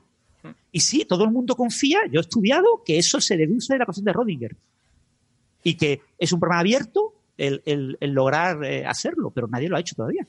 Sí. Me parece una tontería, pero eh, son problemas muy difíciles. Entonces, lo mismo es porque no tenemos la teoría correcta, pero aparentemente sí, aparentemente tenemos la teoría correcta porque funciona de escándalo para todo. En este, en este mundo de gravedades cuánticas y todas estas cosas, yo creo que al final, o sea, efectivamente, como tú dices, hay un montón de asunciones que te terminan llevando un numerito. Y tú, y tú haces bien en preguntarte cuál es la credibilidad del numerito, ¿no? Eh, en mi opinión, cuanto más sencillo sea el cálculo y menos cosas puedas meter arbitrariamente, más credibilidad tiene el numerito. El- aquí el- este cálculo, por ejemplo, es muy largo y bastante complejo y tiene muchas asunciones por entre medias. Y en concreto hay alguna pues que y- y es muy importante para el número final, ¿no? Pues eso le resta un poquito de credibilidad. Si el cálculo fueran cuatro líneas y te basaras todo en cosas que has medido en el LHC, pues hombre, eso habría que mirarlo muy bien, ¿no? Porque entonces, al final, yo creo que esta gente eh, que trabaja en este campo, pues lo que hace es descartar, ¿no? Cuando le- al final les quedan desarrollos muy largos, muy farragosos, todo lleno de constantes arbitrarias y tal, pues la comunidad termina perdiendo un poquito de interés y cuando las cosas son un poco más simples, pues la comunidad dice aquí vale la pena seguir, seguir mirando, a ver qué encontramos, ¿no? Muy bien. Pero bueno, el- eh, estamos todavía dando muchos palos de, de ciego, ¿no? Sí, sí. Vale, pues siguiendo con cosas sencillas, podemos ir al origen de la vida. Había un artículo, ¿no, Ignacio, que nos contaba sobre el origen de la multicelularidad, ¿no? De, de cómo una célula, eh, cómo ha evolucionado, ¿no? El de la división celular, ¿no? Una letter que creo que se- ha salido en, en Nature, en Nature. Eh, ¿Nos cuentas un poquito de, de qué va? Espera, ¿no, no te oímos? Está muteado. Está muteado. Perdón, Ahora. perdón. Nada, que nada. me había silenciado y me había olvidado de silenciar. Claro, muy bien. Estaba totalmente atento a lo que comentaban aquí, que es algo que a mí me parece maravilloso y casi incomprensible, así que he tardado en reaccionar. Ahora, Eh, ahora cuando yo lo he explicado... Lo hemos más- dormido, lo hemos dormido. No, no, no, no, no. No, no, yo le he visto que estaba, estaba atento. Cu- Cuando yo lo explicaba estaba más hacia el lado de lo casi incomprensible que de lo maravilloso, creo. No, pero de hecho esto me vale de puente, porque ambos artículos me los comentó Alberto antes de que yo supiera que existían, precisamente el otro día en su coche, de vuelta hacia mi casa, que me estaba haciendo el favor de acercarme, y me habló tanto de lo que acaban de decir, de forma que me pareció relativamente comprensible, de hecho sospechosamente comprensible, y de este que vamos a hablar ahora, que luego le he estado echando un ojo, me lo he leído y realmente es que es muy interesante. Y es sobre lo que decíais, sobre el origen, más que de la vida, de la vida pluricelular. Ok. O sea, ¿de dónde viene realmente eso de que las células empezaran a eh, reunirse en grupos, a realizar actividades conjuntas? Y de hecho, no solo eso, sino a aquel conjunto, a aquella ya vida pluricelular que correspondía a nuestro, bueno, pues a, a los metazoas, a los animales, y en concreto, pues a, a un conjunto mayor, que no solamente son animales, sino animales, hongos, lo que se llama opistocontos. Entonces, ¿qué es lo que ocurre? Que hasta ahora, y era algo bastante aceptado, se tenía relativamente claro que el posible origen, los primeros organismos pluricelulares de este grupo de opistocontos serían las esponjas o los nidarios. También había una idea de que podían ser los tecnóforos, pero bueno, estaba un poquito ambiguo el asunto. Lo más probable es que hubieran sido las esponjas, pero es que con este artículo queda todavía más comprobado eso. Sin embargo, no todo ha sido confirmar cosas, porque ha habido algo que ha girado absolutamente. ¿Por qué? Porque resulta que si estudiamos la histología, que es eh, bueno, pues las células que componen determinados tejidos de las esponjas, vemos que tienen tres principales células somáticas que se han estudiado en este artículo. Células somáticas son células que no tienen funciones reproductivas, por decirlo de esta forma. Y una de ellas son los coanocitos. La clave de los coanocitos es que son sospechosamente parecidos a un grupo de animales, bueno, de animales no, precisamente no, pero sí de opistocontos, exacto, que son los coanoflagelados, que no hay que confundirlos con los coanozoa, que es otra cosa, ¿eh? lo digo porque la gente ahí se puede armar un lío, coanoflagelados y coanocitos como célula, cito de célula, igual con eso se, se les queda en la cabeza a los que déjame, les déjame ahora. Que haga una pequeña precisión. En los coanoflagelados estos son interesantes porque dentro de los opistocontos pertenecen a los que están más cerca de los animales que de los hongos. Entonces, digamos, son los que nos los que están justo antes de que los animales eh, fuesen animales, si queremos Sí. de, de una manera muy burda dicha. Sí, digamos que la rama de los opistocontos, que necesariamente tenía un ancestro común a todos ellos, porque es como se definen estas cosas, se dividió primeramente en los coanozoa, que se fueron por su lado, y luego de esa rama que es permaneció, que realmente no permanece, pero nos entendemos así porque en el gráfico es como se vería, sale por un lado la rama que da los microsporidios y los hongos, que los microsporidios pues son algunos parásitos, por ejemplo, como los de los gusanos de la seda que estudió Pasteur y todo esto, y por el otro lado los animales y los coanoflagelados, que es lo que dices tú. Entonces sí, están más cerca. Y por eso también es interesante, cara a nosotros. Pero el, el motivo por el que llaman tanto la atención los coanoflagelados respecto a los conocitos es que tienen un aspecto muy parecido. Y no solo eso, sino que los coanoflagelados, a pesar de ser pues unicelulares básicamente, sí se llegan a reunir en conjuntos que realizan funciones distintas a las de los organismos por separado. Entonces, llegan a tener como un comportamiento que podemos asociar con primeros animales pluricelulares, bueno, seres pluricelulares, y es algo que, que es interesante. En cuanto a su aspecto, es bastante curioso comentarlo porque realmente la función que cumplen esos coanocitos en la esponja se entiende bastante bien por su forma y que los coanoflagelados la tengan parecida hace sospechar que o se han sometido a una presión selectiva del ambiente muy concreta y muy común para parecerse tanto o tienen un ancestro común, que es lo que se creía hasta ahora. Entonces, ¿qué forma tienen? Son, pues, flagelados es porque tienen un flagelo, una especie de látigo que tiene distintas funciones en las células y no solo movimiento, y alrededor de él una serie de microvilli, de unos pelillos que se disponen como una especie de gorguera muy cerrada que haría las funciones como de eh, las típicas barbas que sacan los percebes para filtrar, estas que algunos animales marinos vemos en los documentales y que se encargan de eh, atrapar nutrientes y tal, pues más aquí lo que harían sería atrapar nutrientes, derivarlos mediante corrientes y un poco desplazamiento de la propia superficie hasta el resto de la célula, que tiene un cuerpo bastante más normal, redondito y tal, integrarlos y bombearlos hacia otras células. ¿Por qué? Porque estos coanocitos están colocados en el interior de las esponjas, que sabemos que tienen cavidades por donde se alimentan. Mismo agujero de la esponja, por donde entra la comida es por donde sale, es muy sencillo. Entonces, esas células que la recubrirían por dentro del epitelio son estos coanocitos que ya bombean a células que se encargan de asimilar esos nutrientes.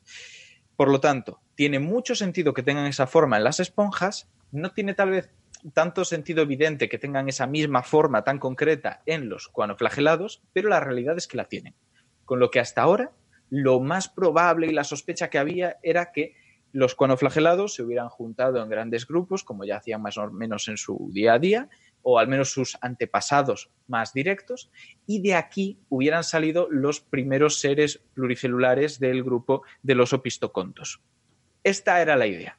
¿Qué pasa? Digamos, eh, Ignacio, por, por comprobar que yo lo he entendido bien, esta estructura de flagelo rodeado de, de esta Sí. especie de pelillos les hace parecer más eh, componentes de un organismo más grande que seres, eh, que seres individuales. Lo- lo- No, no necesariamente. porque como, como dices que lo que hacen es derivar la comida a otros sitios, pues da la impresión de que estén trabajando para otros, no para sí mismos. ¿no? Sí, no, sí, no, porque derivar la comida a otros sitios no es a otras células, es a otros sitios. Y la célula tiene distintas funciones en función de dónde te encuentres, se especializa su superficie. Igual que tiene un flagelo, tiene zonas donde puede metabolizar mejor Entonces, eh, ese no es el punto, sino que sería más complejo. Sería explicar por qué tiene ese tipo de asimetría un cuano flagelado en función de cómo se comporta, de por qué tiene que absorber esos nutrientes o derivarlos solo con una parte de su superficie.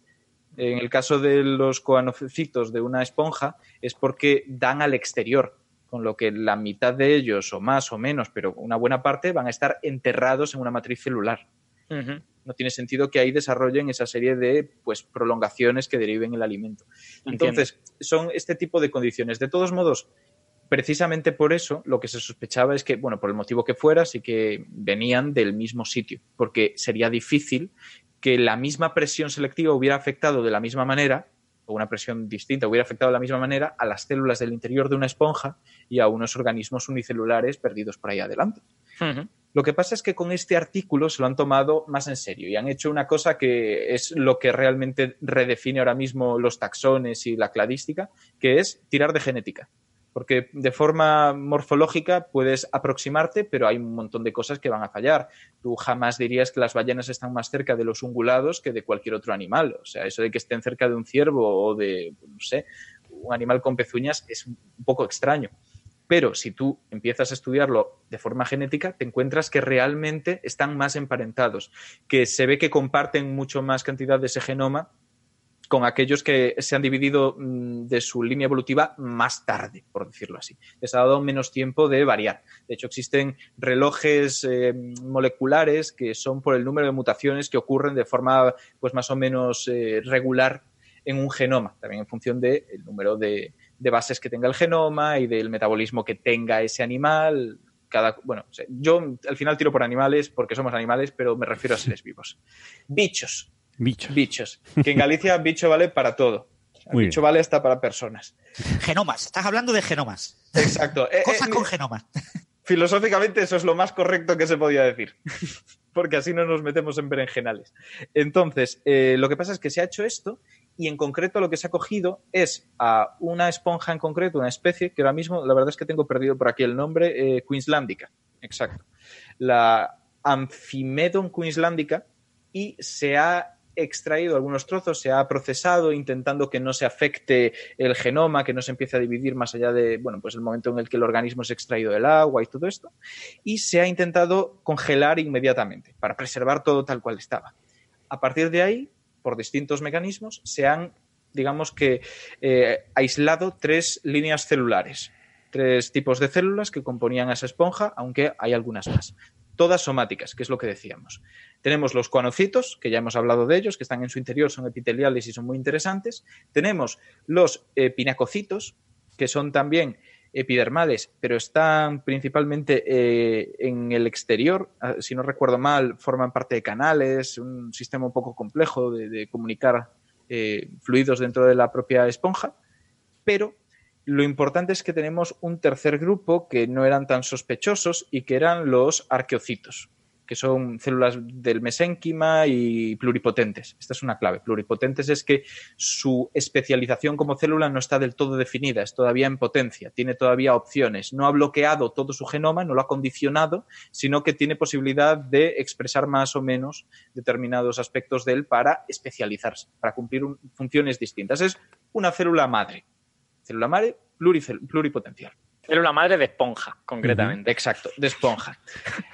Entonces, tenemos estos tres. El aspecto, al final, morfológicamente, lo suyo era que los coanocitos hubieran mostrado que estaban genéticamente más relacionados con los coanoflagelados. Sin embargo, la sorpresa fue que no era así. De hecho, estaban relativamente lejos encontrábamos que los arqueocitos, esas células mesenquimales que tenían unas características de células madre y se podían todavía dividir, eran anteriores y mucho más relacionadas con los cuanoflagelados. Entonces, de repente, aunque sí que parece que la esponja cumple esa función de primeros organismos de los opistocontos que se comportan de forma pluricelular, muy antiguo y tal, no es la célula que creíamos la que, mm, digamos que sembró a ese organismo la que fue la primera piedra sobre la cual se construyó la complejidad de ese organismo y de, los opistocontos, sino que fue pues, una célula distinta que por su aspecto no recuerda para nada al,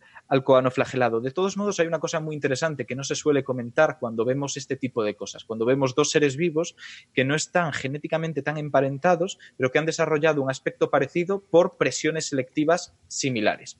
Y es que eh, por supuesto que la vida puede intentar buscar soluciones a los problemas del medio de formas muy, muy diversas, pero no tan diversas como creemos. Muchas veces está limitada al pool genético del que parten sus ancestros, que es como tener un juego de Lego con un número de piezas concretas. Tú no puedes inventarte piezas, tú puedes combinarlas como quieras. Y eso significa que del número limitado de soluciones, es posible que llegues a la misma. Por ejemplo, los ojos han surgido varias veces mm, evolutivamente, pero comparten algunos aspectos muy interesantes. Y esto es porque hay eh, genes implicados en la expresión de otros genes que están compartidos por muchos de los animales que componen, pues eso, los metazoa que es pues animales. He hecho ahí una tautología, pero me entendéis perfectamente.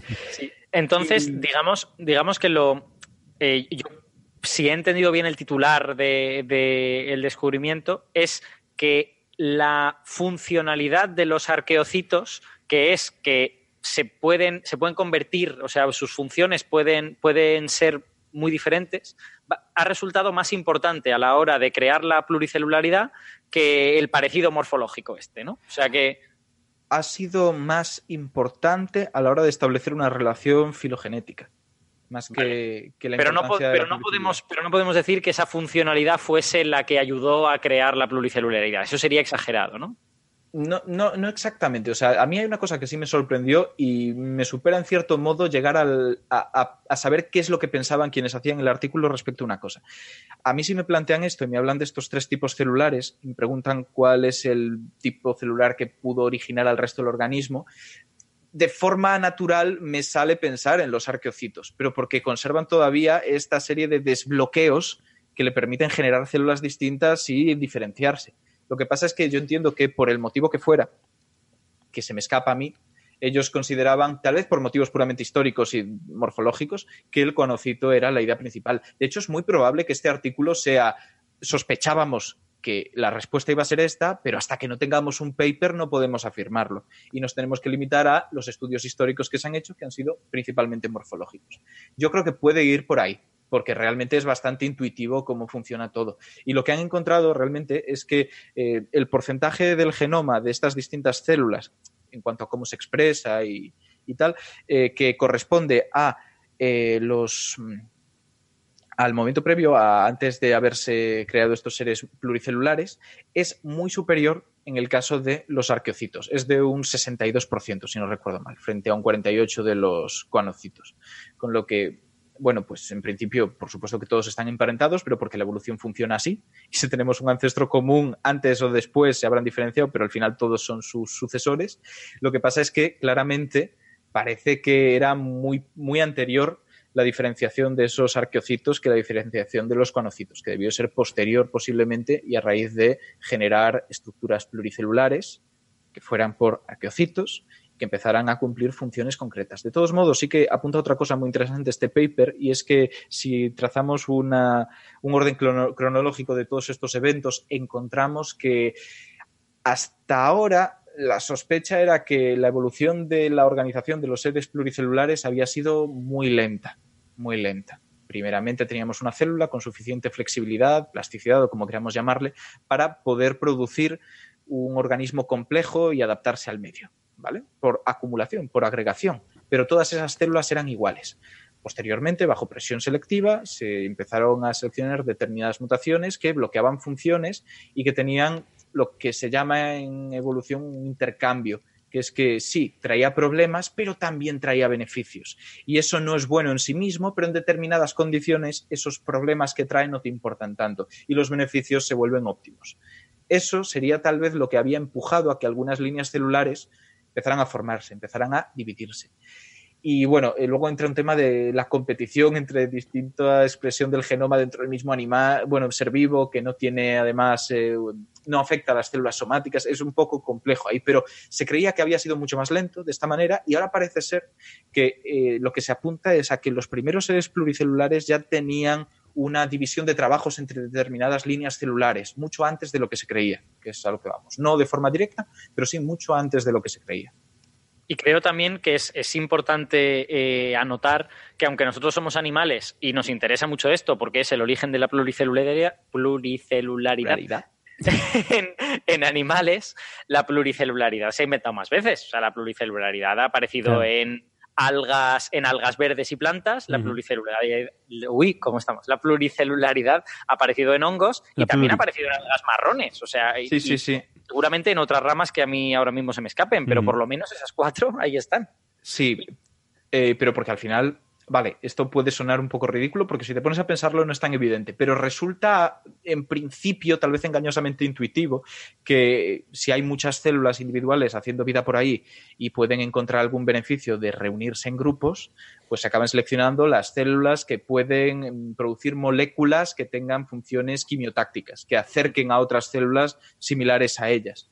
Al final, pues tenemos especies que se van reproduciendo y tienen, por lo tanto, comportamientos similares y pueden hacer este tipo de interacciones entre sí. Y que a raíz de eso, aquellos conjuntos de células, como puede ser el biofilm que generan a veces algunas bacterias y tal, que no tienen una organización propia, fueran organizándose, fueran distribuyendo trabajo. Esto parece intuitivo, el problema es que es solamente dentro de lo que es una narrativa muy humana, muy de cómo podemos llegar a optimizar nuestra función en un ambiente, pero no tienen volición estos seres, no Sí. saben qué es lo que quieren y no saben cómo tienen que trabajar para conseguirlo. Con lo que para decir que realmente es muy evidente que esto ocurrió muchas veces y que es algo, una evolución natural de la vida, por decirlo así, tendríamos que saber exactamente cuáles fueron los mecanismos moleculares y metabólicos por los cuales se llegó a esa solución y a que esa solución fuera óptima o seleccionada por lo que sea, porque al final la adaptación no es siempre una adaptación positiva, en Ujú. evolución existe una cosa que es adaptación neutra y que Pero es bueno. cuando algo no tiene necesariamente características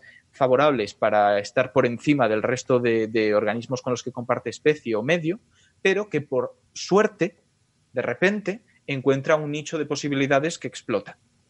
Porque de repente hay una enfermedad que afecta por localización solamente a otra especie y entonces encuentra un montón de sustrato del que alimentarse y en el que extenderse, porque cae un meteorito y acaba con el grupo de animales que estaban dominando en aquel momento y unos pequeños bichillos peludos empiezan a encontrar opciones, pero bueno, llegan las aves que encuentran opciones mejores y estamos durante un tiempo a la sombra otra vez.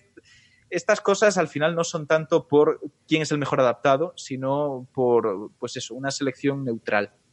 Pero eh, mm, tiene casi una interpretación energética, ¿no? O sea, la- la, eh, int- intentas optimizar la cantidad de energía y sobre todo si tú, el ambiente en el que vives eh, tienes una cantidad de energía restringida, pues es obvio que, que juntarse en este caso, ¿no? Si te hiperespecializas y, y después compartes de forma común a lo mejor el alimento, pues energéticamente es más óptimo, ¿no? Entonces, Sí, sí está claro. El problema es que eh, si hablamos de qué es lo energéticamente más eh, elegante o lo energéticamente más rentable, encontraremos que las soluciones a las que llegamos no son las que en principio están por aquí. O sea, los seres vivos no somos tan, tan correctos en cuanto a cómo gestionamos la energía. Sí, bueno, digamos que el, el landscape, o sea, la, la superficie de energía es muy compleja, ¿no? Entonces, bueno, uno se- eh, los animales se van quedando, según evoluciona, te vas quedando en sitios intermedios donde pues puedes tener soluciones que no son óptimas, no son la más óptima, pero pueden ser óptimas localmente, ¿no? Y en ese, Sí. para ese momento, pues le resulta óptimo, ¿no? Claro, claro. Lo que me ref- refiero es que como al final los ladrillos eh, están reducidos, nuestras piezas de Lego no son Sí. todas las que querríamos, Sí. puede que esa solución no sea alcanzable.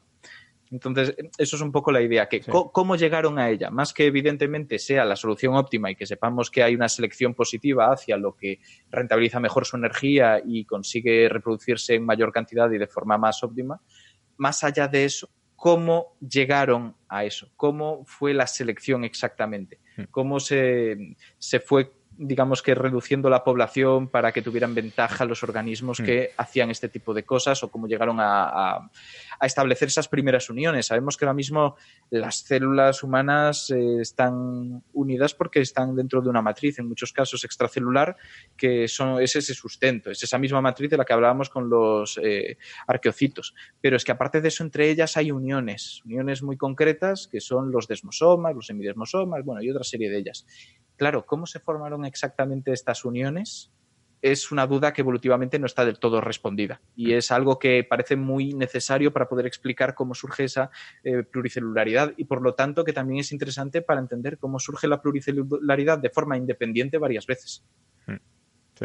Y además también, también es interesante tener en cuenta hasta qué punto este tipo de, innovaciones son dependientes del ambiente en el que tienes, ¿no? Porque se observa una correlación muy clara entre la em, concentración de oxígeno en la atmósfera, que no la podemos saber con tres decimales, pero sí la podemos estimar, y el tamaño y la complejidad de los seres vivos, ¿no? Entonces, da la sensación de que mientras había poco oxígeno en la atmósfera, formar un ser pluricelular era tan costoso y te requería tanto esfuerzo que al final no salía cuenta. Al final, ser un montón de cosas unicelulares, pues era mejor que, ser un ser pluricelular. Pero en el momento en que empiezas a tener mucho oxígeno en la atmósfera, pues ya te empieza a salir a cuenta. Entonces empiezan a aparecer ser, y de hecho, lo que observamos es que, bueno, como en la biota de Franceville, de la que hablamos en, el Aleph, eh, momentos en que en el pasado remoto hubo picos de oxígeno en la atmósfera, aparecen cosas que, aunque tienen cierta polémica, se pueden interpretar como fósiles de seres pluricelulares y que luego desaparecen totalmente. Porque el oxígeno efectivamente desaparece y posiblemente esos, esos seres o bien desevolucionan a ser unicelulares o bien se mueren y se acabó. Sí, pero eso, eso es, de hecho está bastante, no del todo confirmado, pero sí bastante aceptado que el oxígeno es necesario para que energéticamente se puedan mantener ese tipo de, seres complejos y con una organización tan, tan bestia. Porque, porque la inversión que haces es muy potente. Es que tú inviertes un montón en especializarte y en una célula de mi brazo no sabe comer, una célula de mi brazo se muere. no. Entonces, claro, es una inversión muy fuerte. Pero luego hay una cosa muy interesante, que es que si bien esa inversión inicial tarda tanto y depende tanto del entorno, lo que sí que se observa, independientemente de qué ser vivo estemos hablando, es que mientras sea pluricelular y en su nicho sea lo más grande que hay, va a tender evolutivamente a ser cada vez más grande y sin que parezca que haya un límite superior, más mm. allá de que le supere otra especie o lo que sea. O que se esto, ¿no? Digamos. Claro, esto es algo eh, que de forma intuitiva pues pensamos en los dinosaurios y es verdad, responden a esto y, aunque no se tenga claro por qué ocurre, es uno de los ejemplos que se ponen, pero también ocurre con esa primera vida pluricelular, que pluricelular puede ser cinco células perfectamente, pero que de repente esas cinco células se volvieron 200 y sigue siendo un bicho bastante chiquitín pero mm, importante ya. Y eso pues es algo clave. Y lo que has dicho, que tal vez sea una de las cosas que más se malinterpretan de la teoría de la evolución, es, no, que tú lo has dicho bien, ¿eh? ojo, tú lo has dicho bien, pero lo digo porque me, me ha parecido muy importante remarcarlo, es que no hay soluciones que sean buenas en sí mismas. Dependen siempre del entorno, mm. siempre. Y el entorno es cambiante. Entonces, tú lo que tienes es que intentarte adaptar lo mejor posible al entorno en el que estás y a la vez que aquellas cosas que son, bueno, pues eh, imposibles de predecir, pues te afecten lo menos, lo menos posible.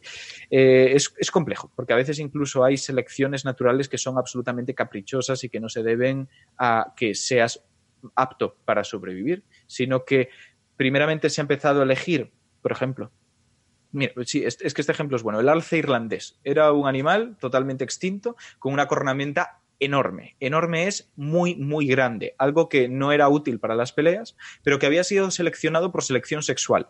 Porque la cornamenta, cuanto más grande, pues más le gustaba a las hembras y, bueno, pues se veían atraídas. Lo que ocurre es lo siguiente. ¿Cómo llegó a pervertirse de esa manera la selección natural? Bueno, pues porque posiblemente en un primer momento tener la cornamenta más grande suponía poder luchar de forma más útil. Y no solo eso, sino que en un primer momento la cornamenta grande, que podía ser un problema para desplazarse, un problema de cervicales y tal, si la encontrabas en un, en un adulto bien desarrollado y relativamente triunfador, significaba que había podido superar sus handicaps y que por lo tanto su carga genética era más interesante para ti, porque ya venía bien preparadito. Entonces, esto, que al principio podía tener esa interpretación, la vida no, lo codifica exactamente así en cuanto a apetencias sexuales. No hace que la cierva piense, ah, esta cornamenta tan grande significa que ha podido superar sus limitaciones y sobrevivir hasta ahora. La no, no, claro, la, cierva hace una secuenciación. O sea, coge una muestra, la manda a la Por supuesto, por supuesto. la cierva lo que piensa es, ¿qué cornamenta más grande? Me gusta. ya está. Con lo que eso, que es una selección que no tiene tal vez un limitante, porque la evolución no trabaja a larga vista, trabaja inmediatamente en ese aspecto, porque es un poco pues selección sobre pequeñas variaciones. No sabe qué va a ocurrir dentro de mm, miles de años cuando ese ciervo haya desarrollado algo totalmente insostenible y el mensaje que le había codificado de, de alguna manera a esa cierva que era que bien, que es una cornamenta grande, pudiera llevar a cabo, eh, en cierto modo, el- eh, algo en detrimento de la especie, que fue uno de los motivos por los cuales bajó bastante el número de estos. Y es algo que he puesto este ejemplo porque es más dramático, pero la cola del pavo real viene un poco del mismo asunto. Eh, les complica mucho el vuelo y a pesar de ello está siendo seleccionada de forma sexual porque, bueno, pues qué colores tan bonitos. O, o el cuello de la jirafa. Sabéis que el cuello de la jirafa es largo porque compiten, pelean entre ellas cuello contra cuello, los machos, y entonces el Mm. macho vencedor es el que se lleva a la hembra. Y el cuello de la jirafa tiene enormes problemas cardiovasculares, pero además les impide, les dificulta muchísimo beber agua. Algo tan importante como beber agua. Eh, He visto una jirafa beber agua, es terrible lo que tiene que hacer la pobrecilla. Y, y todo por, por ser el macho con el cuello más largo y más poderoso para ganar en las luchas cuello contra cuello. Exacto. Y de, de hecho, dentro de esta locura evolutiva en la cual encontramos soluciones que, oye, bonitas son un rato porque la jirafa es muy bonita, pero tal vez no sean óptimas, tenemos un ejemplo que yo creo que ya es brutal, que son lo que antes se llamaba indricoterios, que ahora se llaman paraceratheriums, que eran parientes de los rinocerontes, pero tenían un aspecto de jirafa-elefante, una mezcla entre ambos, por decirlo así. Ajá. Eran jirafas muy gruesas, que tenían una altura bastante más alta que las jirafas actuales. O sea, eran realmente unos animales muy masivos. ¿Cómo conseguían llegar al agua? Porque las jirafas se espatarran, básicamente. Se, se dan de piernas, pero es que este animal difícilmente podía sostener su peso si hacía eso. Y en cambio fue seleccionado hasta un punto que era tan complicado mantener funciones básicas como beber. Hmm. Pero porque al final estas cosas, eh, por muy lógicas que pueda parecer cómo funciona la evolución, a veces son caprichosas. Y por eso digo que, por lógico que nos parezca haber desarrollado vida pluricelular, eh, es interesante que aún así se haya dado, se haya desarrollado. Por ejemplo, eh, habría sido muy lógico que algún ser vivo desarrollara ruedas. Y de hecho, Stephen Jay Gould tiene un, un pequeño fragmento, un ensayo, en el que habla de eso, de por qué eso no ha sido posible. Ah, Pero claro, es que no ha pasado. Que sea óptimo no quiere decir que la evolución esté preparada para llegar a ello o incluso para construirlo. Muy bien. Pues Por yo cierto, yo quiero, sí, yo quiero corregirme a mí mismo antes de que terminemos. Antes, antes he usado el verbo desevolucionar y eso está muy mal, ¿vale? O sea, si, No si se debe hacer. Si unos bichos evolucionan porque hay más oxígeno en el ambiente y se hacen pluricelulares y luego dejan de ser pluricelulares, han evolucionado, no han Estoy de desevolucionado. O sea, simplemente el ambiente ha cambiado y ellos se han adaptado. Punto. Muy bien. Sí. Pues yo creo Decía que- Jorge Waxenberg, el, el gran divulgador que falleció el año pasado, Hmm. que en la, eh, en la evolución darwiniana eh, primero se dan las soluciones después se dan los problemas. ¿no? Las soluciones preceden a los problemas. Eso es así. Mm. Porque en principio eh, no tiene una dirección la evolución, la dirección la, la da el medio, la dan los problemas que ocurren. Para que pueda existir una evolución, que además podíamos dividirlo en micro y macroevolución, pero ya eso es alargarnos muchísimo, la idea es que tiene que existir un conjunto de individuos de una especie con suficiente variabilidad genética que tengan pequeñas alteraciones que luego se expresen de alguna manera en su fenotipo, en su aspecto y su comportamiento. Y que eso les prepare para ser mínimamente o más óptimos o menos óptimos para determinadas eh, características ambientales. Y así que se puedan ser seleccionados. Que cuando Porque, ahora porque básicamente cuando caiga el meteorito o cuando cambie el clima no vas a tener tiempo. Entonces, o bien ya lo tienes hecho o bien y ese es el motivo por el que eh, se habla tanto de que, bueno, que el cambio climático es un gran problema, porque por supuesto que ha habido otros cambios climáticos a lo largo de la historia de la Tierra, pero en este caso es demasiado rápido para que actúen ese tipo de mecanismos, al menos en los animales más complejos. Y la única Y- diferencia ahora es que, que existe la tecnología. Que ahí Mm. puede ser que por lo menos para, para los animales que puedan vivir con el ser humano, pues se podrán beneficiar de algunos avances tecnológicos ¿no? que antes, sí. Bueno, sí, sí. con todo lo- el perjuicio que pueda haber. ¿no? Claro. Muy bien, pues yo creo que los seres pluricelulares que nos escuchan están ya muy tranquilos. Vamos a dejarlo, yo creo que por hoy, que tenemos ya dos horas y media largas. Bien. Y agradecer a todos, a Alberto, Ignacio, Francis, Andrés, el programa de hoy. Un placer. Un placer, como siempre. Ha sido un placer Yo y encantado. convidarles para la siguiente para el siguiente Coffee Break. Que Muy bien. La semana que viene. Y les traeremos temas también fascinantes. Sí, sí. Y de hecho es posible que tengamos eh, otro director que no sea Héctor Socas Sí, que sí, esté sí. entre los presentes. Eso seguro, eso seguro. vamos a ver, vamos a ver. Pues- Venga. Pues muchísimas gracias. Nada, a vosotros. Venga, hasta Chao. luego. Hasta luego. Chao, chao.